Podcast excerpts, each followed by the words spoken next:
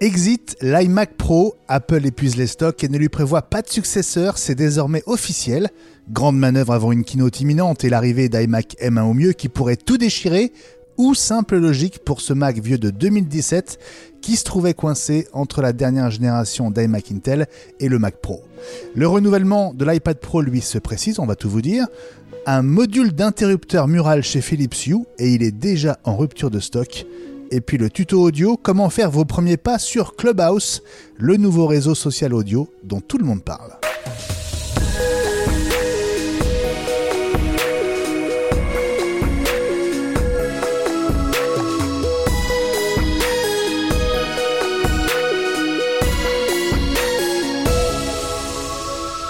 Jeudi 11 mars 2021, bonjour à tous, bienvenue à chacune et à chacun d'entre vous, bon anniversaire à Pierre, mon copain de lycée. C'est l'épisode 29 d'iWeek, la semaine Apple, le podcast de référence sur l'actu de l'écosystème Apple, tous les jeudis avant 20h, une grosseur d'infos, d'explications, de vulgarisation et d'échanges autour de l'univers Apple, une grosseur qu'on passe ensemble, avec vous, que vous soyez simples auditeurs ou contributeurs et soutiens d'iWeek sur Patreon. On a besoin de grandir et on a besoin de votre aide. Ça se passe sur patreon.com slash iWeek. Abonnez-vous au podcast, c'est gratuit. iWeek, la semaine Apple, le podcast est dispo sur toutes les meilleures plateformes. Dans l'appli podcast d'Apple évidemment. Je précise qu'Apple ne nous soutient en aucune manière, c'est important de le préciser au cas où mais aussi sur votre smartphone Android, sur Spotify et sur Deezer notamment. Alors cliquez sur s'abonner ou sur suivre pour télécharger automatiquement chaque nouvel épisode afin de pouvoir nous écouter où et quand vous le décidez, même quand vous ne captez pas le réseau. La team est là, au rendez-vous du jeudi. Je suis très heureux de vous retrouver. Salut les amis Bonsoir Salut Salut Benjamin, salut les amis, salut à tous Ça manque toujours de femmes, hein, vous avez remarqué. si vous avez envie de participer, mesdemoiselles, mesdames, podcast au singulier iweek.news. Écrivez-nous et dites-nous qui vous êtes, on serait très très heureux de vous faire entrer dans la bande. Je fais donc le tour des mâles ici présents. Salut François Salut Benji, petite question, euh, la boîte mail elle est pas hébergée chez OVH, non? C'est bon? Écoute, euh, si, mais je ne doute pas qu'ils vont très vite trouver des, solutions à ce qui s'est passé euh, hier. On va en parler dans, les news dans, un instant, je garde un petit peu le suspense pour ceux qui n'ont pas écouté les infos, mais tu as raison. François, ça pourrait être un, petit souci. de ton côté, comment, comment elle va ta maison connectée? Elle marche toujours? Il n'y a pas de, pas de panne?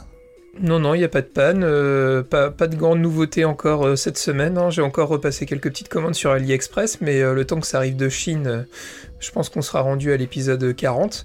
donc je vais vous partager quelques petites nouveautés, et puis voilà, j'espère avoir des tests très bientôt. Salut Jean-Christophe Salut Benjamin Comment vas-tu? Il va très bien, c'était encore une semaine intense pour Apple et pour le reste du monde. Alors l'actu Apple vue des US où tu as vécu 5 ans, je le rappelle, c'est dans Vue d'ailleurs chaque semaine avec toi. Euh, de quoi est-ce que tu vas nous parler aujourd'hui Jean-Christophe? Eh ben sans jeu de mots, des envies d'ailleurs d'Apple. Ça se passe plus près de nous, c'est ça? C'est ça, ça se passe en Allemagne. Mais chut, je vous dis tout tout à l'heure. Et salut Ellie Bonjour Benjamin, bonjour tout le monde. Bon, bonjour à toi, tu vas bien? Écoute, ça va, ça peut le faire. Ouais, on a récupéré hein. une partie de notre équipe. Donc, euh... Ouais, t'as eu du Covid dans l'équipe, hein, compliqué. Ouais. J'ai la dalle. ça y est. J'ai la dalle. Non, je disais que j'avais la dalle ce soir. T'as fait, ah ça tombe bien. Ah, pour le, pour le dîner. Ça tombe bien. Quel est le menu du jour, Ellie? Oh, ben il y a des petites choses, il y a un petit cocktail euh, sympa, un peu arrosé, on va dire, un peu euh, à, la vodka. Et, euh, ah et oui, tu verras. Et puis, euh, et puis des petites choses, des petites choses. Mais on reste pour l'instant dans le, dans le repas light. On attend les gros, gros, gros banquets, mais pour l'instant, c'est pas encore.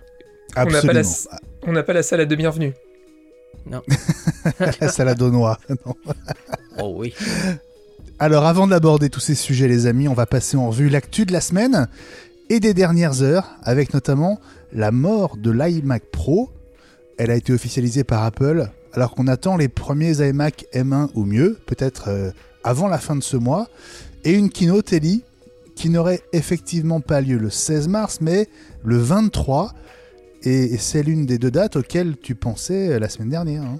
Oui, on est toujours sur ces deux dates-là. Le 16 n'est pas totalement enterré. Nous, on y croit un peu moins, mais vu que les événements se sont un peu précipités dernièrement en ce qui concerne les, les iMac euh, et tout ça, c'est pas à exclure à 100%, mais je pense que si c'était le 16, les journalistes auraient reçu des invitations déjà.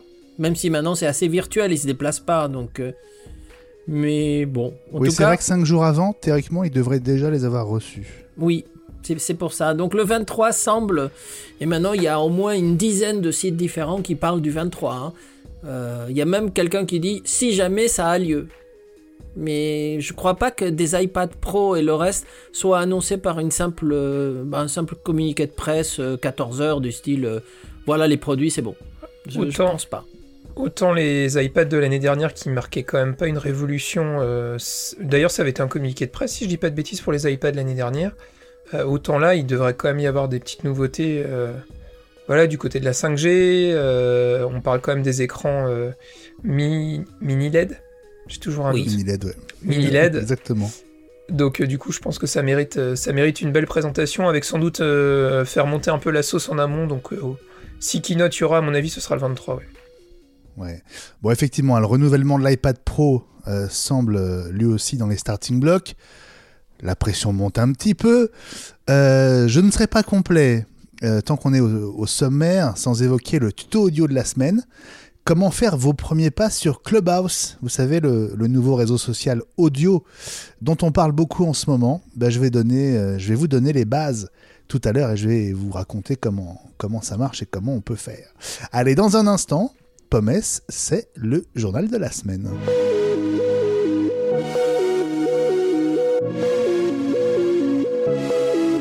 Pommes, les infos de la semaine qui méritent d'être sauvegardées dans votre tête. Et on commence donc par euh, la fin annoncée de l'iMac Pro. Ellie, tu nous disais que tu n'en vendais pas beaucoup. Oui, et c'est le cas. Pour moi, je trouve qu'on donne beaucoup d'importance à, à, cet iMac Pro qui, certes, était dans la gamme Apple, mais c'était une sorte de produit anecdotique, on en vendait beaucoup moins que des Mac mini, beaucoup moins que des Apple TV. Euh, peut-être un peu plus que des Mac Pro, quoique, non, je suis même pas sûr. Euh, c'est un produit euh, un peu hybride, quoi. Donc, ça ressemble à un iMac 27, avec certes des performances plus élevées, mais moins élevées que celles d'un Mac Pro. Donc, hybride est quand même assez cher. Donc, Vraiment, qui disparaissent, ça, à part qu'on en avait deux en démo, bien sûr, euh, qu'Apple nous avait obligé à, installer et qui du jour au lendemain bah, se retrouvent un peu orphelins, quoi. Donc, euh, parce qu'après c'est débrouille-toi pour euh, pour les vendre, quoi. Mais bon, à part ça. Alors on va être précis sur les mots parce que que, que dit exactement le le site d'Apple? Dit que le modèle actuel, ils vont arrêter de le fabriquer. C'est ça que dit le. le en gros, c'est vendu jusqu'à l'épuisement des stocks. C'est ça. Ils ont commencé par dire on n'accepte plus de commandes en CTO, c'est-à-dire les configurations euh, à la mesure. Et 24 heures après, ils ont dit ben en fait, ceux qui nous restent, on les vend. Et puis après, il n'y en aura plus. Mais je pense qu'ils ont dû faire un prix parce qu'il semblerait qu'ils ont été épuisés euh, au Canada et aux États-Unis, genre très rapidement. Alors, ça, ils devaient euh, être pas chers. Hein. Visiblement, ils sont revenus en stock derrière. Donc, euh, il y a eu des news qui sont sortis comme quoi ils ah. étaient revenus en stock. Mais il y a un petit paramètre qu'il faut pas oublier quand même sur l'iMac Pro. Il est sorti en 2017, comme on l'a dit, et il est sorti à un moment où en fait Apple avait dit euh, le Mac Pro, euh, la poubelle de table, on l'arrête. Eh oui. Il va y avoir un nouveau produit qui va sortir, un nouveau Mac Pro. Donc ben, en attendant les professionnels, si vous avez besoin d'une machine qui tienne vraiment bien la route, les iMac 27 pouces même si sur du euh, voilà avec toute option ça reste de très bonnes machines, l'iMac Pro est quand même au-dessus, donc c'est pour ça qu'il l'avait sorti en fait. Aujourd'hui l'iMac Pro finalement il a plus trop trop lieu d'être dans la mesure où les iMac 27 pouces comme tu l'as dit Benjamin ont été mis à jour au mois d'août, donc du coup sont très performants voire plus performants que les iMac Pro. Et puis pour ceux qui ont vraiment besoin de puissance, il y a le Mac Pro qui est disponible. Euh, honnêtement je voilà, moi je connais qu'une personne euh, qui a un iMac Pro, c'est l'ami Serge, je vais encore lui faire une dédicace ce soir, il sera content. Euh, mais en dehors de ça, moi l'iMac Pro c'est clairement une machine euh, qu'on voit nulle part, quoi. Enfin. Ouais. Et c'est vrai qu'avec la perspective de l'arrivée d'iMac non pro, mais avec des processeurs M1 voire, euh, voire mieux, euh, ils vont, il, va se faire, il va se faire envoyer dans, dans le décor, l'iMac Pro, Le- en termes de, de spec. Je pense que ce qu'on aura, c'est euh, de l'iMac euh, M1, euh, M1X ou M2, je sais pas comment ils vont l'appeler, euh, avec. Non, je crois pas. Même pas. Non, non, mais euh, avec, euh, on Comment aura ça, un iMac. pas Et tu me laisses pas finir, Ellie, laisse-moi finir. non, je dis, euh, il y a plus de place pour l'iMac Pro en fait. Un iMac M1, ce sera déjà assez puissant avec éventuellement des options, euh, peut-être des processeurs plus rapides. Si ça évolue par rapport au Mac, euh, au Mac M1 qui sont déjà sortis, au, fi- au final, on n'a pas moyen de rajouter de. En dehors du MacBook Air d'entrée de gamme, c'est exactement les mêmes configurations. On n'a pas moyen de rajouter de, de processeurs en plus. Donc, euh, à voir qu'est-ce qu'ils vont nous sortir euh, sur l'iMac. Ellie, alors, pourquoi tu rouspètes? Non, non, je ne respecte pas. C'était juste pour euh, couper euh, le rêve de, de François, qui, qui, je sais, euh, veut beaucoup de- d'iMac pour ses classes. Et je disais, parce que j'ai beaucoup réfléchi euh, à la date et au positionnement du, du produit, et je me dis que finalement, l'iMac, c'est considéré comme un produit d'entrée de gamme pour Apple, parce qu'il y a la gamme Pro, où il y a du Mac Mhm. Pro, il y avait de l'iMac Pro, et de même qu'il y a des MacBook Pro. Et donc l'iMac, c'est un produit d'entrée de gamme. Et je me disais, pourquoi est-ce qu'Apple s'embêterait à sortir, sauf si jamais il est prêt, mais je ne le crois pas, un M2 ou un M1X Il pourrait très bien sortir un iMac avec un processeur M1. hein. C'est généralement sur la gamme précédente, c'était des performances comparables à celles des ordinateurs portables d'entrée de gamme. Donc euh, Ouais. ils sont pas obligés de faire un M2 qui pourrait très bien garder pour le MacBook Pro, cette nouvelle génération redesignée, etc., etc. Euh, et puis après, le Mac Pro arrivera dans un troisième temps. Mais ça ne veut pas dire qu'ils vont pas faire un M1X ou un M1Z, hein, mais ça ne sera pas un M2. Le M2, je le vois plus au mois de novembre, ou en tout cas à la rentrée Ouais. après les iPhones, pour le- les machines 14 et 16 pouces redesignées. Alors, il y a quand même une limitation liée au M1, appara- apparemment, c'est que c'est qu'on peut pas avoir plus de deux ports euh, Thunderbolt 3 USB-C. Thunderbolt 4. Et ça, même. sur un, sur un iMac, euh, ouais, sur Thunderbolt 4 par exemple. Et ça, sur un iMac, on n'a jamais eu, on a, on n'a jamais été limité à deux ports uniquement sur un iMac. C'est vrai. Mais peut-être qu'ils vont avoir eu moyen de faire évoluer un peu les cartes, euh, les cartes mères, hein, les cartes logiques, et puis il n'y a pas de raison. Je pense qu'ils sortiront pas un iMac avec deux ports, c'est pas possible. Non, Non. Enfin, euh, d'accord. Bon, en surpris. tout cas, euh, ceux, qui ont acheté, un- ceux qui ont acheté un iMac Pro euh, vont, vont avoir un objet de collection bientôt. Ben, quelque part, c'est de l'Intel performant.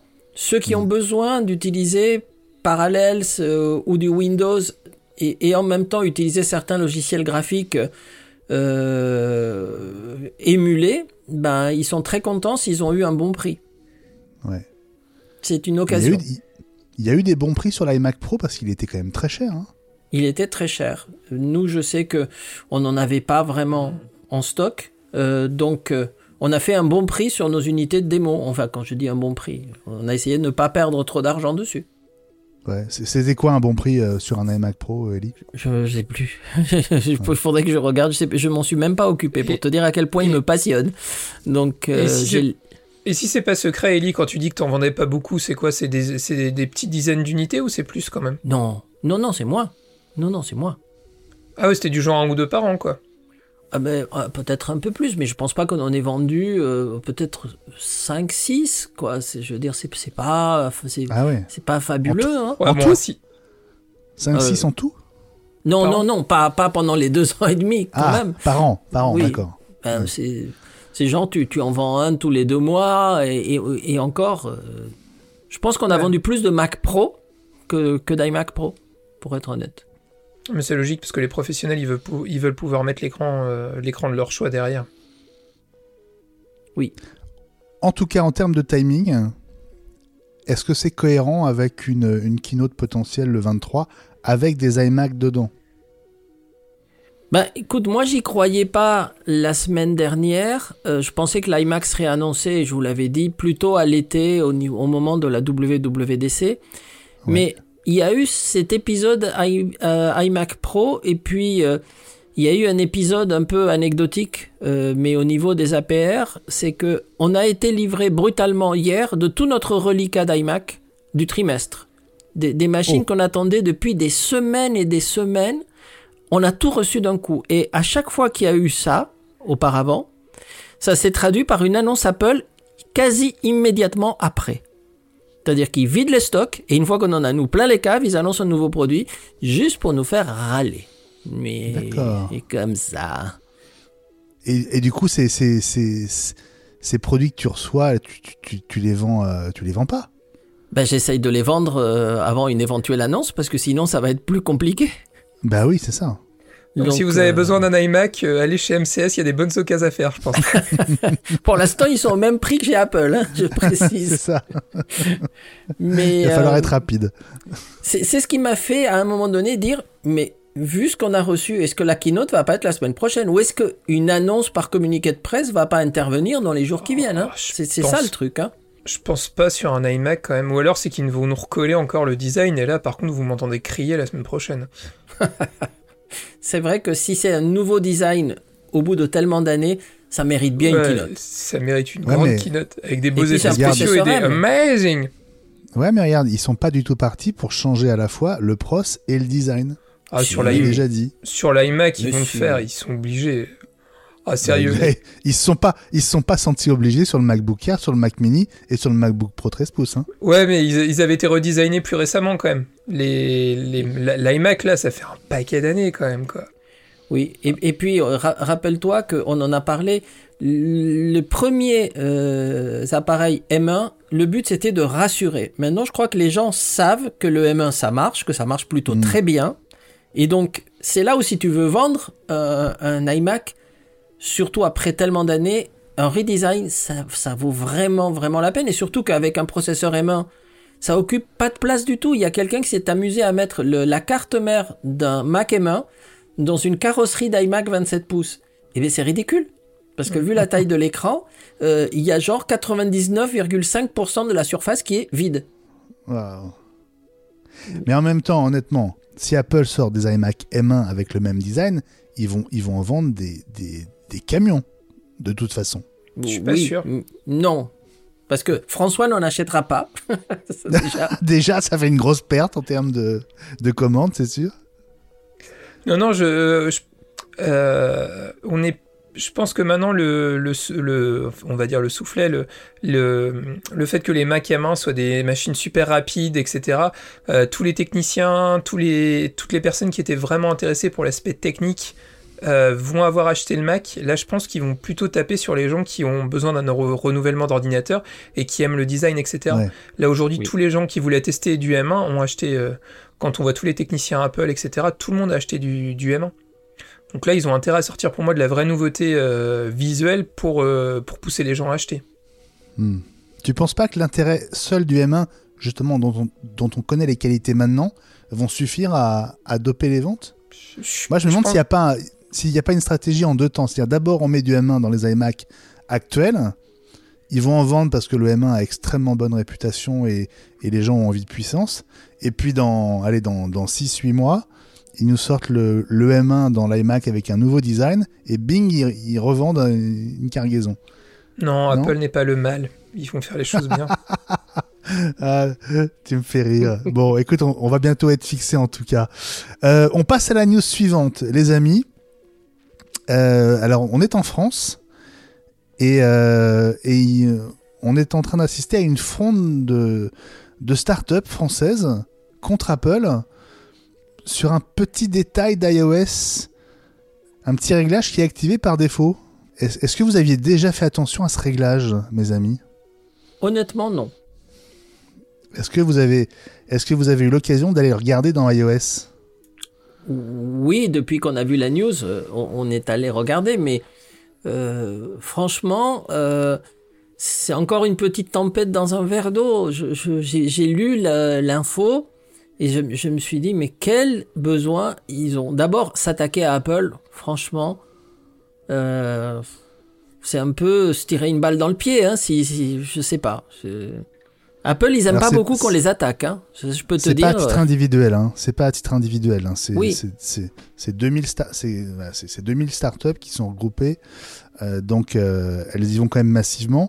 Euh, pour, pour que vous sachiez de quoi il s'agit, si vous allez dans, dans vos réglages d'iOS, avec la, la dernière version hein, évidemment, dans confidentialité, vous, vous scrollez jusqu'en bas et tout en bas vous avez publicité Apple. Alors si vous cliquez dessus, euh, vous voyez que publicité personnalisée est euh, activée par défaut. C'est ça que, que ces startups reprochent à, à Apple. Euh, alors qu'en même peut le Apple les, en- les bien sûr. Oui. Mais le problème, le problème c'est l'activation par défaut qui serait, qui serait contraire au RGPD. hmm. Logiquement, il faudrait que l'activation se fasse de manière volontaire et pas la désactivation. Voilà. On est dans le rapport de force, hein, et, euh, et, et, et il serait pas étonnant que ce soit un petit peu dans la, la mouvance des, des relations un petit peu compliquées en ce moment entre les éditeurs d'app et Apple. Les 30% de commission, etc., etc., etc. Ben, je sais pas, moi je trouve que toute cette judiciarisation d'un certain nombre de d'affaires, euh, ça va pas forcément aboutir. Et le pire qui pourrait leur arriver à toutes ces sociétés-là, c'est qu'Apple dise un jour, bon bah, ras-le-bol, on investit pour vous, on vous donne des milliards de dollars pour vous aider lorsque vous êtes des petites entreprises ou des startups.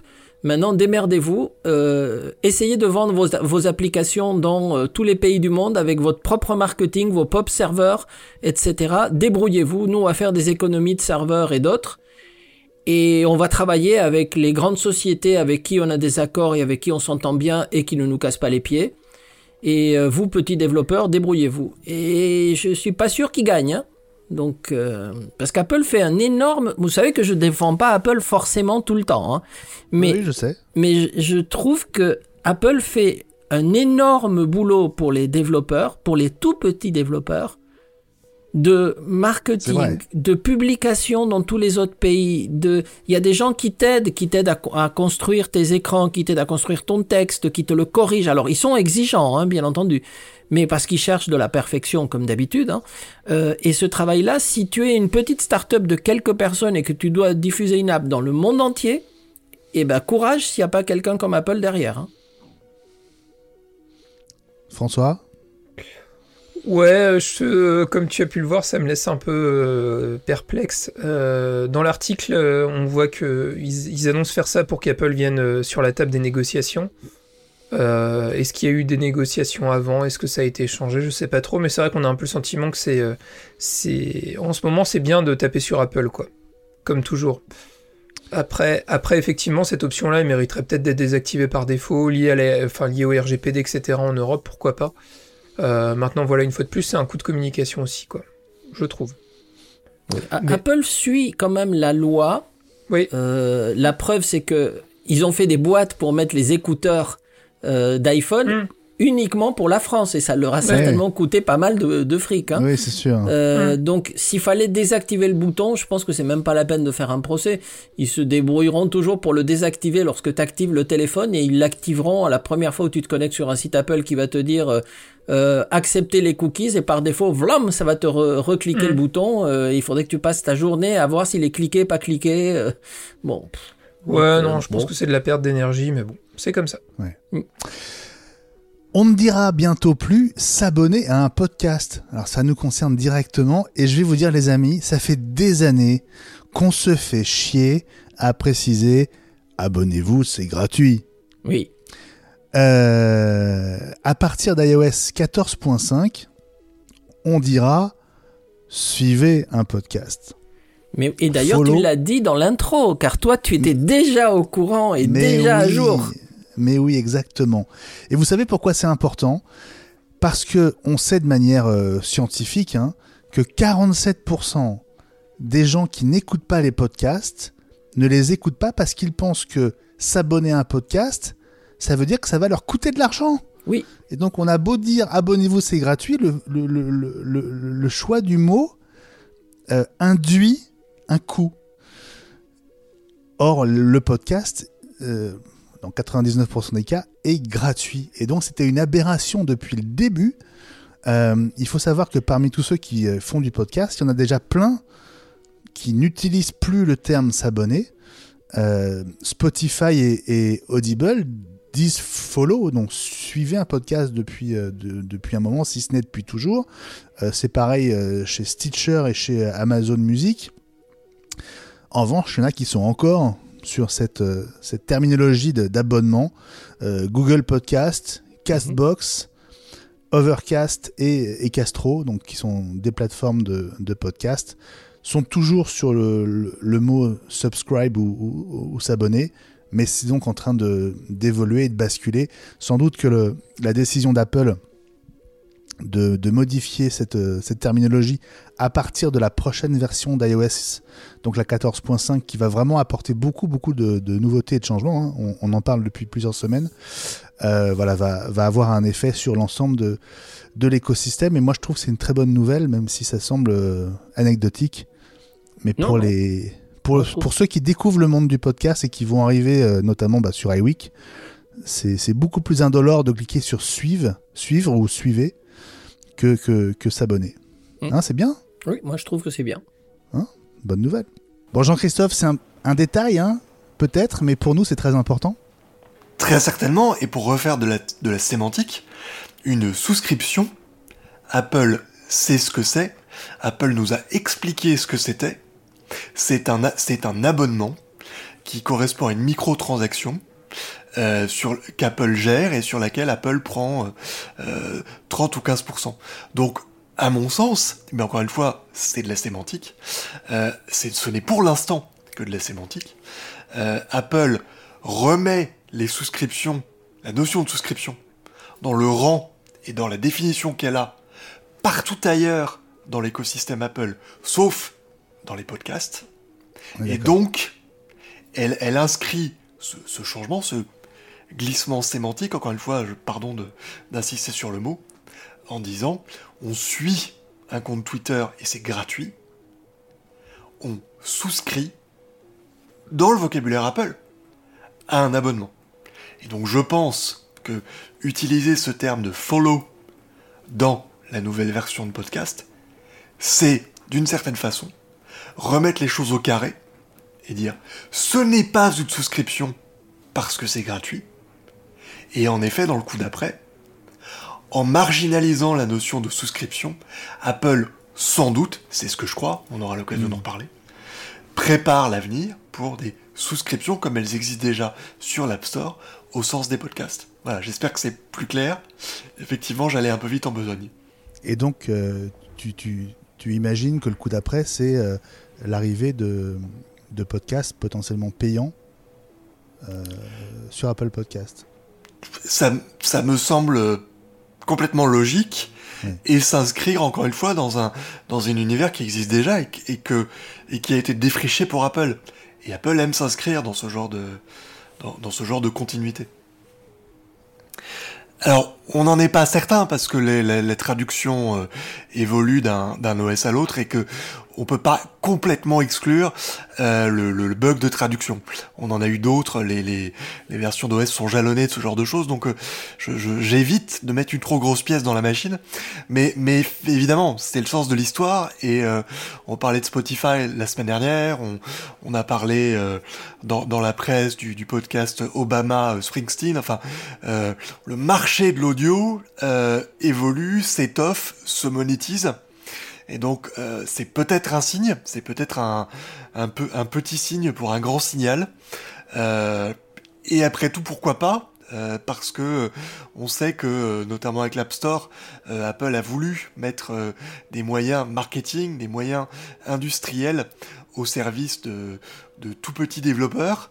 Euh, après tout, si Apple faisait la même chose pour des podcasteurs, faisait la même chose pour nous, euh, pourquoi pas Euh, Peut-être que à terme, euh, voilà, une, une souscription euh, sur Apple Podcast pourrait compléter, certainement pas remplacer, les efforts que nous faisons et que vous faites pour nous aider sur Patreon. Donc voilà, si c'est, on ne sait pas encore si c'est un, un bug de traduction ou si c'est l'annonce d'une révolution. On sait de quel côté on se place, on sait, on sait ce qu'on espère. Voilà. Mais quel peut être l'impact euh, psychologique, voire marketing, d'un changement de terminologie où on passerait d'une notion d'abonnement pour laquelle beaucoup pensent qu'il va falloir payer, même si on précise que c'est gratuit, à une notion de suivre qui est quand même beaucoup plus euh, digitale et, dans l'air du temps euh, D'abord, Apple, on le sait, n'est que très rarement précurseur. Et là, justement, euh, ce, changement, s'il devait, s'il devait survenir, Apple suit Spotify, euh, suit euh, les, régies de podcasts américaines dont, on a déjà parlé. Donc, euh, moi, ça me ça me choque pas. Si on considère justement, pour reprendre l'analogie de l'App Store, que il y a plein de, il y a plein d'applications et de contenus encore gratuits sur l'App Store à côté des souscriptions mises en avant. Je pense que c'est le que c'est le sens de l'histoire et je pense que c'est potentiellement une chance euh, pour des euh, pour des podcasteurs comme nous de de peut-être monter en gamme et d'offrir deux types de contenus euh, pour s'inscrire en fait dans un dans un modèle économique qui, qui, évolue en ce moment. À propos des podcasts, Ellie, Apple a lancé une un nouveau service, une nouvelle rubrique aux US hein, uniquement qui est destinée aux enfants et à la famille. Oui, tout à fait. On a vu ça et euh, et euh, bon bah il regroupe euh, et c'est pas mal parce qu'il y a du contenu un peu spécial destiné effectivement aux plus jeunes et aux, et aux familles. donc c'est plutôt une, une, bonne idée tant que tant qu'il reste, je vais dire, dans la mouvance classique, ça me va parce que on a déjà discuté de ça, mais pas forcément beaucoup, mais je suis quand même tout ce qui se passe aux US, vous le savez.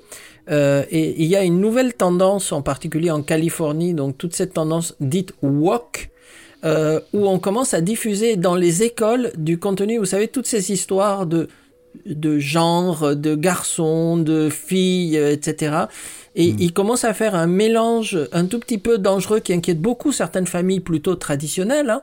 Euh, et donc, euh, tant qu'Apple reste dans un climat familial comme ils ont toujours su le faire, hein, euh, ça me va. S'ils profitent de ça pour euh, mettre du contenu euh, un peu à la dernière mode, ça serait un peu dérangeant. Mais après, ils font ce qu'ils veulent. Hein. Donc, mais pour l'instant, j'ai rien vu. Hein, donc, je vais pas les accuser de quelque chose que je n'ai pas vu. Bon, en tout cas, il travaille avec euh, des, éditeurs de, de, première, euh, de première catégorie sur le sujet. Euh, voilà, c'est une forme de curation finalement que fait Apple, Mais, en, regroupant les contenus de pas mal d'éditeurs.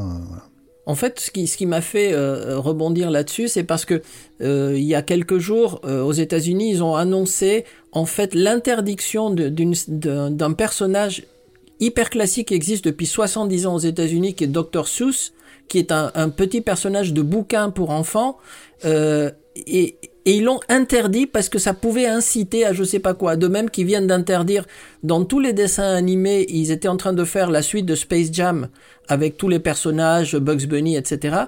Et ils viennent d'interdire, c'est passé aux infos de 13 heures quand même en France, hein, pour te dire, euh, ce Pépé, le Pépé the Pew, donc cette sorte de, ah de, oui et il est interdit parce qu'il se jette sur toutes les femelles qui passent et il, leur fait des bisous. Alors ils ont dit ah non non non non ça c'est de l'incitation au viol. Il faut le couper de partout. Comme ils avaient enlevé un truc sur autant on emporte le vent parce qu'on parlait d'esclavage etc. Je trouve qu'ils sont dans un trip de tout censurer. Ça me dérange beaucoup et d'enlever des personnages de dessins animés euh, pour enfants qui sont vraiment vraiment inoffensifs. Hein. Ça fait beaucoup rire les enfants. Moi je me rappelle de ces petits personnages euh, pour mes enfants, etc. Jamais ils vont penser que c'est une incitation au viol, etc. C'est n'importe quoi. Donc euh, ça, franchement, ça me dérange. Ça a peut-être engendré des générations de gros vislards, on n'en sait rien. bah, prends, prends exemple sur moi. bon, je plaisante, je plaisante. Et puis alors une info française, euh, on en a dit, euh, on, en a dit un mot euh, il y a quelques instants, mais effectivement c'est du sérieux. C'est c'est un data center majeur hein, de, de, OVH, l'hébergeur de sites web. Hein, je crois qu'ils sont numéro un en Europe et ils ils ont une place prépondérante même à l'échelle mondiale. Donc OVH a, en partie perdu un de ses data centers à Strasbourg à cause d'un incendie et une multitude de, sites hier se sont retrouvés complètement indisponibles forcément dont, euh, dont, le, le, le, fameux data.gouv euh, du, du, gouvernement qui, euh, qui rassemble de la, de, la, de la data, de la big data sur, Tout au, au, niveau national. Hein, ouais. Et j'entendais des, des, témoignages de, de patrons de sociétés affectés par notamment une boîte de taxi apparemment qui, dont tout le système de gestion des, des courses s'est retrouvé planté. Mm. Euh, ça pose le problème quand même du backup. J'espère que, que, le, que le centre était, était backupé ailleurs, parce que sinon ça, ça craint. Hein. C'est une vraie question, ouais. Et puis l'autre truc, c'est comment est-ce qu'un incendie peut s'étendre peut comme ça de manière aussi rapide? Comment l'incendie s'est déclaré? Oui. Parce que je sais qu'on en a pas mal parlé avec des collègues euh, voilà, par rapport à l'informatique. Et normalement, il y a des systèmes d'arrêt, enfin, on imagine, dans, dans la plupart des serveurs, enfin, des, des fermes comme ça. Oui. Ouais, dans les data centers. Il y a même des, systèmes avec du gaz, euh, je sais pas quoi. Donc en cas d'incendie, s'il y a du gaz et ça isole, enfin mm. c'est multi-protégé. Hein. Et là, visiblement, il y a quand même euh, un gros bâtiment qui a été affecté, un deuxième à côté un peu aussi. Les quatre, euh, les quatre fermes sont out. Oui. et puis le côté, le côté sauvegarde aussi. Enfin, moi, je trouve, enfin, honnêtement, je trouve ça surprenant que, que toutes ces données-là soient pas sauvegardées, soient pas backupées sur un autre site. Donc voilà, je pense que on pense s'il y a des, voilà, des salariés d'OVH qui nous écoutent, euh, on pense bien à vous parce que ça doit pas être simple à gérer. Ouais, absolument. bon courage à tous. Et euh, bah voilà, on referme euh, cette page purement news et on va s'intéresser maintenant aux rumeurs. Les rumeurs de, de, la semaine, évidemment, on a dit un mot de la date potentielle de la prochaine keynote, la première de l'année. Euh, les rumeurs portent évidemment aussi sur son contenu. Alors, euh, je ne sais pas si, si on aura de, de, nouveaux Mac lors de cette keynote. C'est pas vraiment euh, ce qui ressort majoritairement. On parle d'abord des, des iPad Pro. On est d'accord, les amis hein? Oui.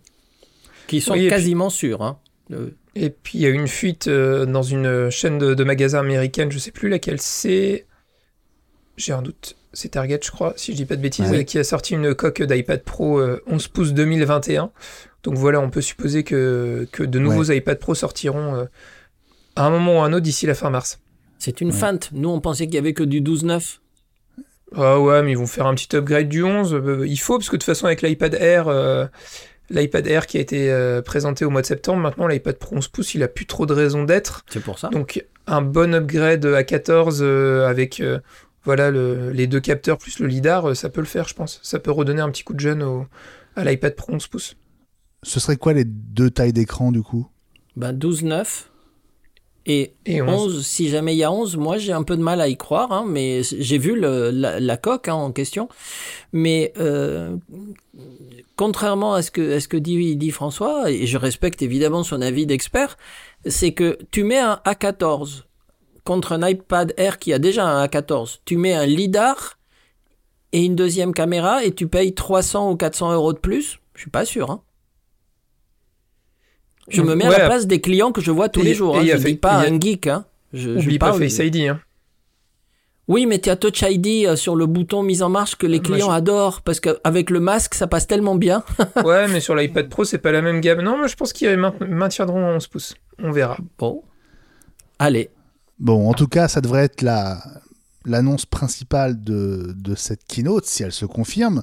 Avec euh... l'iMac. voilà. Il y croit, il y croit. Alors, euh, bon, les AirTags, c'est quasiment une certitude. Écoute, si ça coïncide avec la sortie du, justement de la 14.5, qui à force de, de bêta successives, elle est, les, les prête prête, hein, donc euh, je crois qu'ils attendent euh, un, petit événement pour la sortir. Hein, ça pourrait être l'iPad Pro et ça pourrait être les AirTags. Parce que les AirTags, il faut bien qu'ils les annoncent. Ça fait tellement longtemps qu'ils sont prêts, ça fait tellement longtemps qu'on a vu les, les trucs en 3D. Il y a même eu une fuite de, de l'écran de présentation qui t'expliquerait comment il fonctionne. Il y a eu une petite animation qui a, qui a fuité. Donc, euh, franchement, s'ils les sortent pas, c'est pas difficile à produire en plus. Hein. Ce sera le syndrome Air Power, quoi. Ouais, enfin, quand même. Euh, J'ai entendu parler d'un renouvellement des possibles des AirPods. Oui, Oui. c'est on l'avait pas mis dans le conducteur, mais oui, des AirPods euh, V3 qui reprendraient le design des AirPods Pro sans, euh, La sans la du réduction du bruit. bruit. Oui, et avec une- un boîtier qui serait plus petit, Pour ne pas le confondre avec le fil dentaire. pour ne pas le confondre avec son grand frère. C'est ça. Ça, ça vous semble probable Ils sont prêts depuis un moment aussi. Ah, Tout Et est après, prêt. il suffit- il Après, il y a les AirPods Pro 2. Hein. On, On les parle là, on parle pas, des. AirPods troisième génération ça. non pro. Donc, on, on, on, on- on verrait disparaître la, la forme originale des AirPods. Oui. La, tiges, la quoi. brossette, Les- euh, C'est ça. Les Oui, cotons-tiges, quoi. Les... c'est ça. C'est ça. Donc, au profit de, de, de vrais intra-auriculaires. Ça ressemble à un AirPod Pro, euh, peut-être un tout petit peu plus court, euh, mais ça ressemble beaucoup. C'est ce design-là. C'est pas totalement intra. Il y a quand même le petit, euh, le petit bout qu'il y a dans un AirPod Pro euh, d'aujourd'hui. Ouais. Bon, si je te dis Apple TV, Ellie. J'aimerais tellement cet Apple TV. On a commencé. Alors, c'est pas qu'il y a eu qu'il y a eu une fuite sur l'Apple TV. C'est qu'à chaque fois qu'on parle d'une keynote, il y a toujours un commentateur qui dit Et si il profitait pour annoncer l'Apple TV Ça fait quand même trois ans qu'on en parle. Donc, elle va bien finir par sortir, surtout qu'on ne sait pas ce qu'ils vont mettre dedans, à part mettre un HDMI 2.1 plutôt qu'un 2.0. Peut-être un processeur plus puissant, ils vont pas changer le form factor et peut-être qu'ils mettront un peu plus de mémoire. Euh, je pense pas qu'on en soit à mettre un, Apple TV M1. C'est- c'est- ça serait magique, hein, mais j'y crois pas vraiment. Euh, donc, encore une fois, ça peut sortir demain matin. Euh, Mais à force d'attendre, euh, les, les gens se désespèrent et certains que je connais passent sur d'autres plateformes, que ce soit du Fire Stick, que ce soit du Nvidia Shield, que ce soit du euh, euh, Xiaomi ou, ou- tout le monde a aujourd'hui des, des, des box. hein. donc l'Apple TV, maintenant ça fait dinosaure. Ça reste la meilleure interface de navigation. Ça reste mon produit préféré de la gamme Apple en dehors de l'iPhone. Mais bon, il est temps qu'il le change, quoi. On sera bientôt fixé. Et oui. À propos de, de l'iPhone 12, cette fameuse batterie MagSafe dont on a parlé ici il y a, il y a quoi, il y a 15 jours ou 3 semaines, elle pourrait aussi arriver à l'occasion Ah oui, de parce cette c'est- keynote? c'est un accessoire. Donc, tant qu'à faire une keynote avec des accessoires et, et- et avoir la 14.5 qui peut-être gérera ça, euh, c'est le moment ou jamais de le faire parce qu'il y a des fabricants third parties qui, ayant entendu des rumeurs ou, ou travaillant sur des projets euh, analogues, en ont déjà annoncé une. hein. Donc, euh, il y en a une, elle sera pas Apple, mais il y en a déjà au moins une euh, qui va sortir et qui, euh, et qui va profiter du MagSafe euh, pour charger euh, donc euh, l'iPhone. Donc, euh, faut pas qu'il se fasse couper l'herbe euh, sous le pied, quoi. Donc, euh, pourquoi pas? Et puis, C'est une batterie, et hein. puis, Hmm. et puis il y en a plein sur les sites chinois. hein. Ah, bah, tu vois. Des batteries MagSafe? Ouais. Qui sont pas officiels MagSafe, bien évidemment. C'est ça, à vos risques et périls. c'est ça. Tu veux faire brûler ton iPhone 12 C'est ça. Oui, je m'y risquerais pas. hein. En fait, le mec chez OVH, il... Non, pardon. Moi, moi j'avais une théorie du complot qui était plutôt Amazon euh, qui, qui veut AWS hein, plutôt qui veulent être euh, Ah. premiers partout, etc. Ouais, puis- et ils aiment puis pas il y les en a- concurrents. Il il y en a une autre aussi, c'est qu'OVH devait rentrer en bourse bientôt. bon, moi je voilà. suis je suis pas chez OVH, nulle part, pas mon site, pas mon mail, rien. Donc je suis serein. Bon, ben, nous, nous, on y est Aïe. avec iWeek.news, enfin, en tout cas, le, le- le site en work in progress. Donc, euh, je vous dirai euh, la semaine prochaine quels sont les, les dégâts ou pas. J'espère que, que ça va. Euh, Il y a aussi cette, euh, cette possibilité qu'on peut pas écarter, Ellie. C'est les fameuses lunettes. Oh là, ah, mais là pas pour pas pour cette année. hein. Là, si tu regardes ce que dit notre ami euh, euh, Kim Chu Kuo, que je sais jamais le prononcer.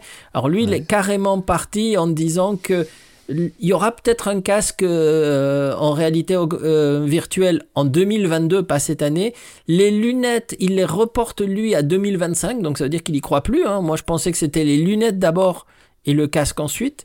Euh, et, euh, et puisqu'ils étaient en plein délire là euh, de, reculer les dates de sortie, il a même annoncé qu'Apple pourrait pourrait, parce que là, c'est même pas de la rumeur, hein, c'est du wishful thinking ou du, rêve éveillé, sortir des, comment, des lentilles de, de contact connectées entre 2030 et 2040. Alors là, je sais même pas si on sera là. Je, je nous le souhaite.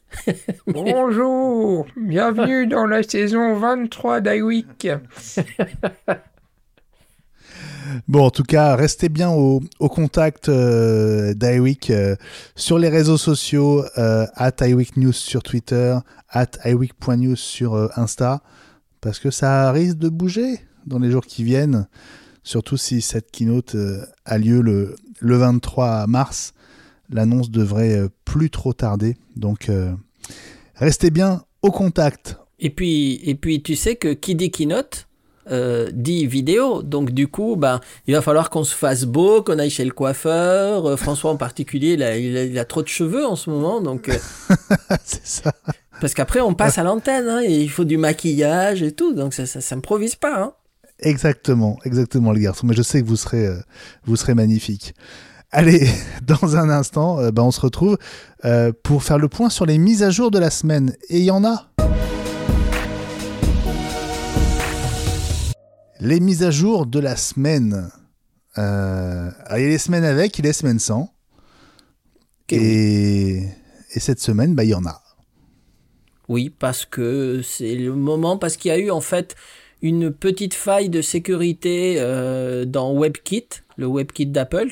Euh, et certains malandrins, comme on les appelle, je ne sais pas, j'ai lu un article où on les traite de malandrins. Ils ont sorti ce mot-là euh, des films de pirates des années 50. Euh, euh, donc, utiliserez cette faille de sécurité pour prendre le contrôle de votre appareil en provoquant en fait une corruption de la mémoire. Donc, oula. Donc, du coup, Apple a sorti une papardelle de mise à jour qui principalement servent à corriger ce bug de sécurité. Et donc, pour une fois, on vous le dit, iOS 14.4.1 iPadOS 14.4.1. Il faut les installer. N'attendez pas trop parce que si jamais euh, un de ces malandrins savait que vous n'êtes pas à jour, il pourrait prendre le contrôle de votre téléphone ou de votre iPad. C'est ça. Ce serait terrible. Et Big Sur, même, même combat. Hein. Ouais, ouais, ouais. WatchOS aussi, une mise à jour, la 7.3.2. Sauf qu'on ne sait pas ce qu'il y a dedans. J'ai essayé, j'ai essayé de voir les notes techniques. Je l'ai installé. Je l'ai installé. Je, dis, je montrais à, François tout à l'heure euh, hors antenne ma, nouvelle magnifique Apple Watch série 6, car je suis passé à la série 6. Ah. Enfin. Et, euh, et, du coup, quand tu installes une nouvelle watch, il t'installe toujours la dernière mise à jour. Donc là, j'ai pas eu le choix. C'était 7.3.2 euh, ou rien. Rien. Donc, et en fait, elle marche très bien. Donc, même si c'est une mise à jour paire, attention, 7.3.2. Hmm. Hmm. Bon. Mise à jour aussi pour les AirPods Max, le casque d'Apple. Oui. Alors, encore une fois, on ne sait pas. Pour le rendre plus léger, pour Jean-Christophe. Le, casque léger. Ben, oui, moi, je continue à le, porter. Mais je ne sais pas. Je dois avoir une tête plus lourde, j'en sais rien. C'est pas compris. Mais, mais il n'est pas le seul. Hein, donc, on ne lui fait pas du tout euh, euh, de, de, critique parce que, après tout, je pense qu'il il préférerait avoir un casque euh, Apple qui, qui, ne lui pèse pas trop sur la tête et mm. qui, qui puisse porter. Hein. je pense qu'il serait ravi. Mais bon, moi, je le porte certainement pas toute la journée, mais à chaque fois que je le mets, euh, moi, ça va. Hein. donc, j'ai pas ce souci. Et je connais, bah, en tout cas, on a pas mal de, personnes qui en ont acheté. J'ai pas eu de plainte à ce sujet, mais bon, écoute, euh, tout est. Chacun a ses, habitudes et. et on, et on, les respecte. Et donc il y a eu une mise à jour, effectivement, la 3C39 si vous voulez vérifier euh, pour ceux qui ont un AirPod Max si vous l'avez. Le problème c'est qu'ils ne disent pas ce que ça fait.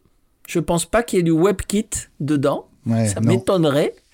Mais, euh, mais bon, il y a une mise à jour. Il n'y a aucun détail. non. Peut-être peut que ça va donner envie à Jean-Christophe de garder ses AirPods Max s'il les a pas déjà renvoyés. À, cause de la mise à jour hum. Est-ce que tu crois que ça les fait léviter au-dessus de la tête des utilisateurs Tout est possible avec Apple. Et puis deux mises à jour euh, qui ajoutent le support des Mac M1. Et on va commencer par euh, bah, une mise à jour très importante, c'est Photoshop. Yes. Mais ouais. Euh, François l'attendait euh, impatiemment car lui, il a la chance d'avoir un M1 pour pouvoir la tester. Et donc, il va nous en parler, je pense, la semaine prochaine. Moi, je voudrais bien l'installer, mais j'ai pas de M1 pour l'instant. À cause des cordonniers, vous savez, qui sont mal chaussés, enfin bon, des trucs comme ça. Euh, et donc, c'est la mise à jour 22.3 qui est sortie et qui euh, donc supporte maintenant officiellement le processeur M1.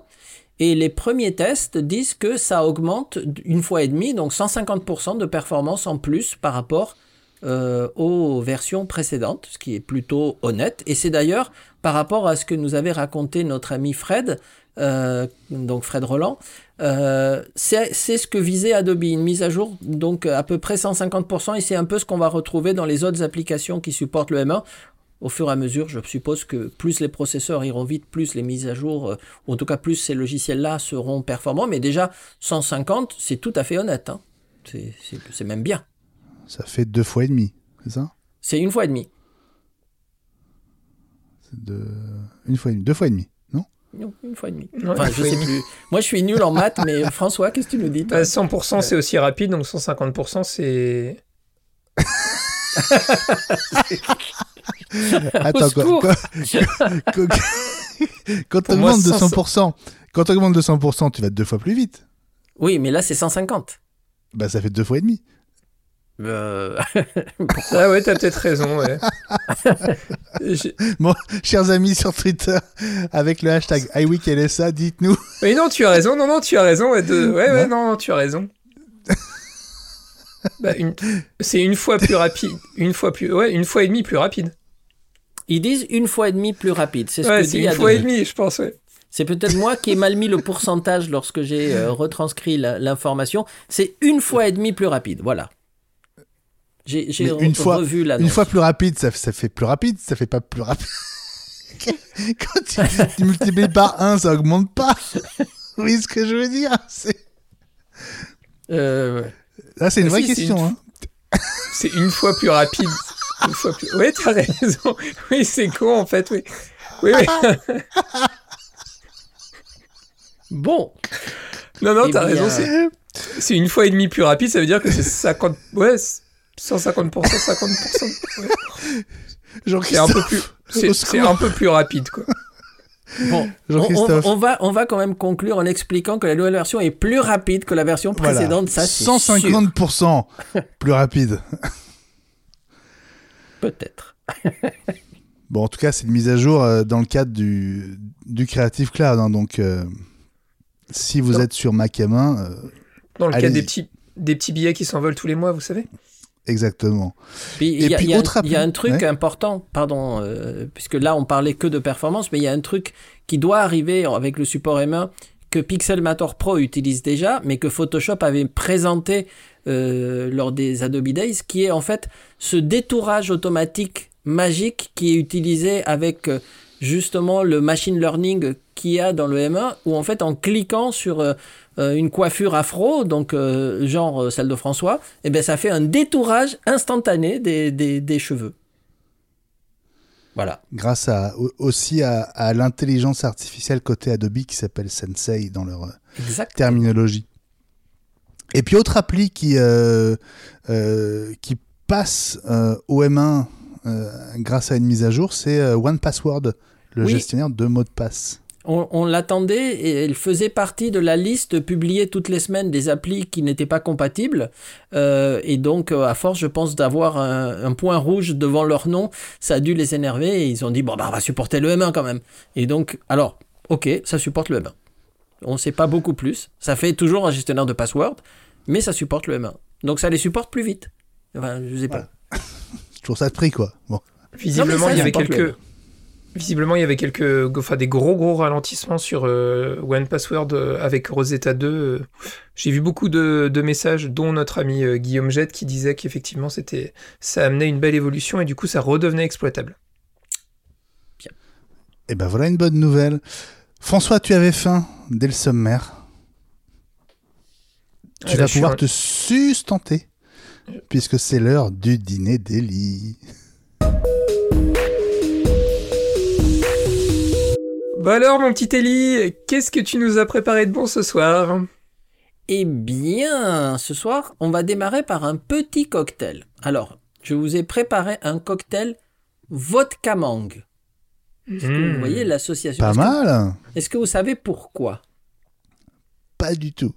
Eh bien, en, en fait, euh, il n'y a pas de rapport du tout, en fait. hein. C'est- C'est tout simplement que nos amis de Molotov, euh, donc que vous connaissez, que nous connaissons tous, ont sorti, euh, parce que c'est à la mode, une, un nouveau service de vidéo à la demande, mais gratuit, qui s'appelle Mango.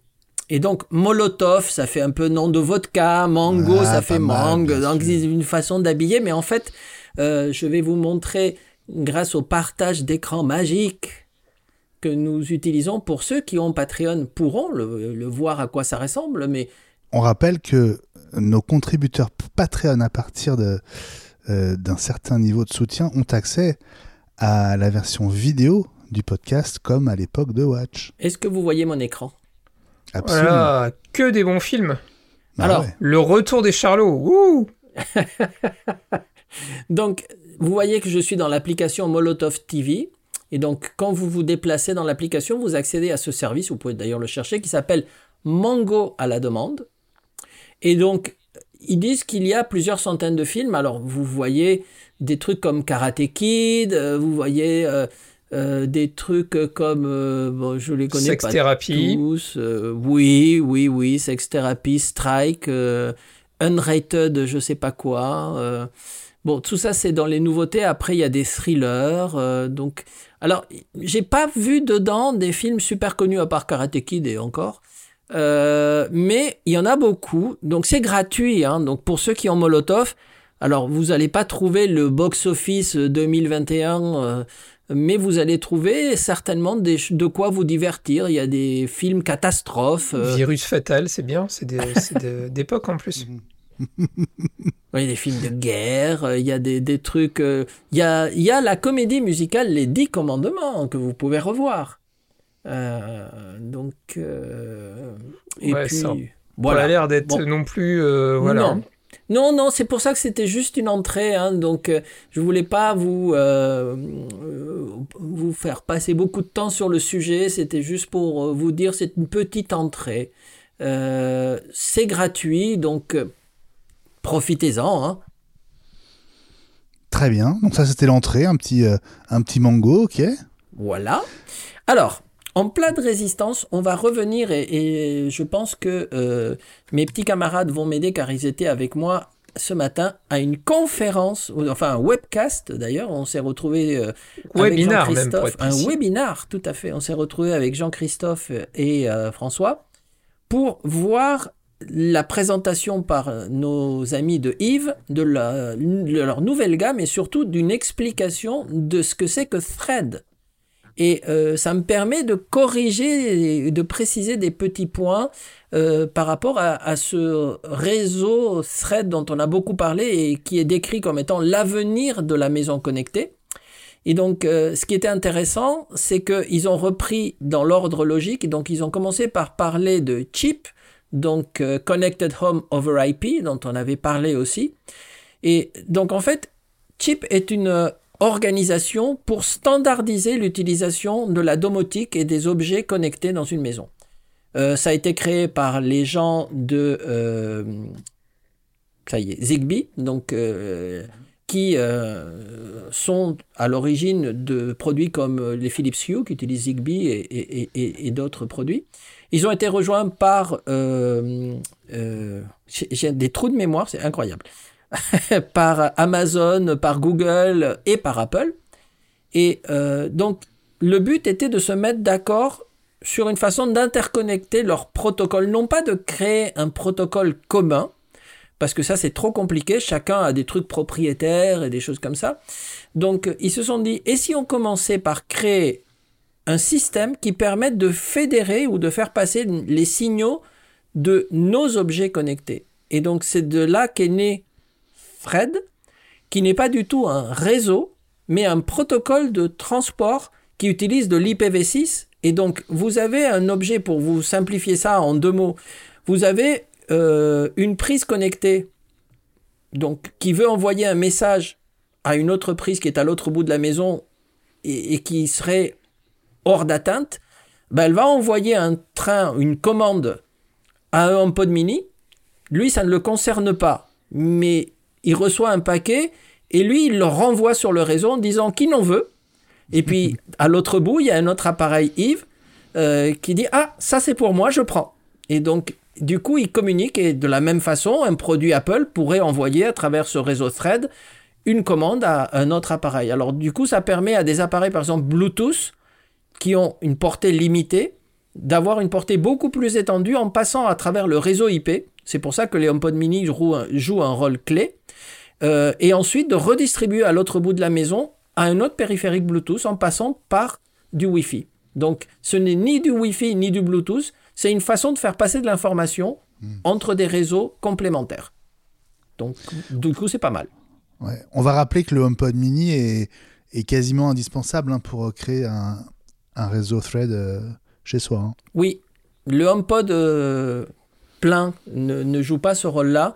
Et sans HomePod mini aujourd'hui, il n'y a pas de réseau thread. Peut-être que demain, il y aura d'autres euh, appareils qui, seront, feront office de, de routeurs euh, euh, pleine puissance, parce qu'il y a des routeurs pleine puissance, des routeurs intermédiaires, des routeurs fin de réseau, qui sont des petits périphériques à batterie qui, pour conserver la durée de vie des piles, se contentent de relayer des signaux de temps en temps quand ils les voient, alors que un HomePod mini ou une prise Eve sont des produits qui sont tout le temps connectés puisqu'ils sont branchés sur le secteur. Et donc du coup eux peuvent être euh, en fait en marche tout le temps et passer des signaux tout le temps. Donc ils jouent un rôle euh, plus important. L'intérêt du réseau thread c'est que si un objet est déconnecté ou tombe en panne il est automatiquement remplacé c'est-à-dire que le réseau se reroute tout seul euh, et du coup, ça marche bien. Et puis, on a profité pour avoir une explication de la stratégie Yves. Et ils ont beaucoup insisté sur le côté privé, euh, donc les informations sont privées. Rien ne sort de la maison, rien, ni le secure vidéo, ni les signaux, ça passe pas par un serveur. Ils ont donné un exemple euh, d'une ville qui avait été coupée euh, d'internet pendant 48 ou 72 heures et où tous les appareils de la maison ont fonctionné puisque ça fonctionne en local. Contrairement à la plupart des systèmes domotiques qui se base sur un serveur distant et si vous n'avez pas accès à Internet, ben vos appareils, moi ça m'est arrivé plein de fois, hein, Internet coupe, et ben vous pouvez pas éteindre vos lumières, c'est tout bête, il faut y aller à la main, ou vos chauffages, ou etc. etc. Avec ce système-là, ben en fait ça fonctionne quand même puisque tout est local et ça c'est plutôt pas mal.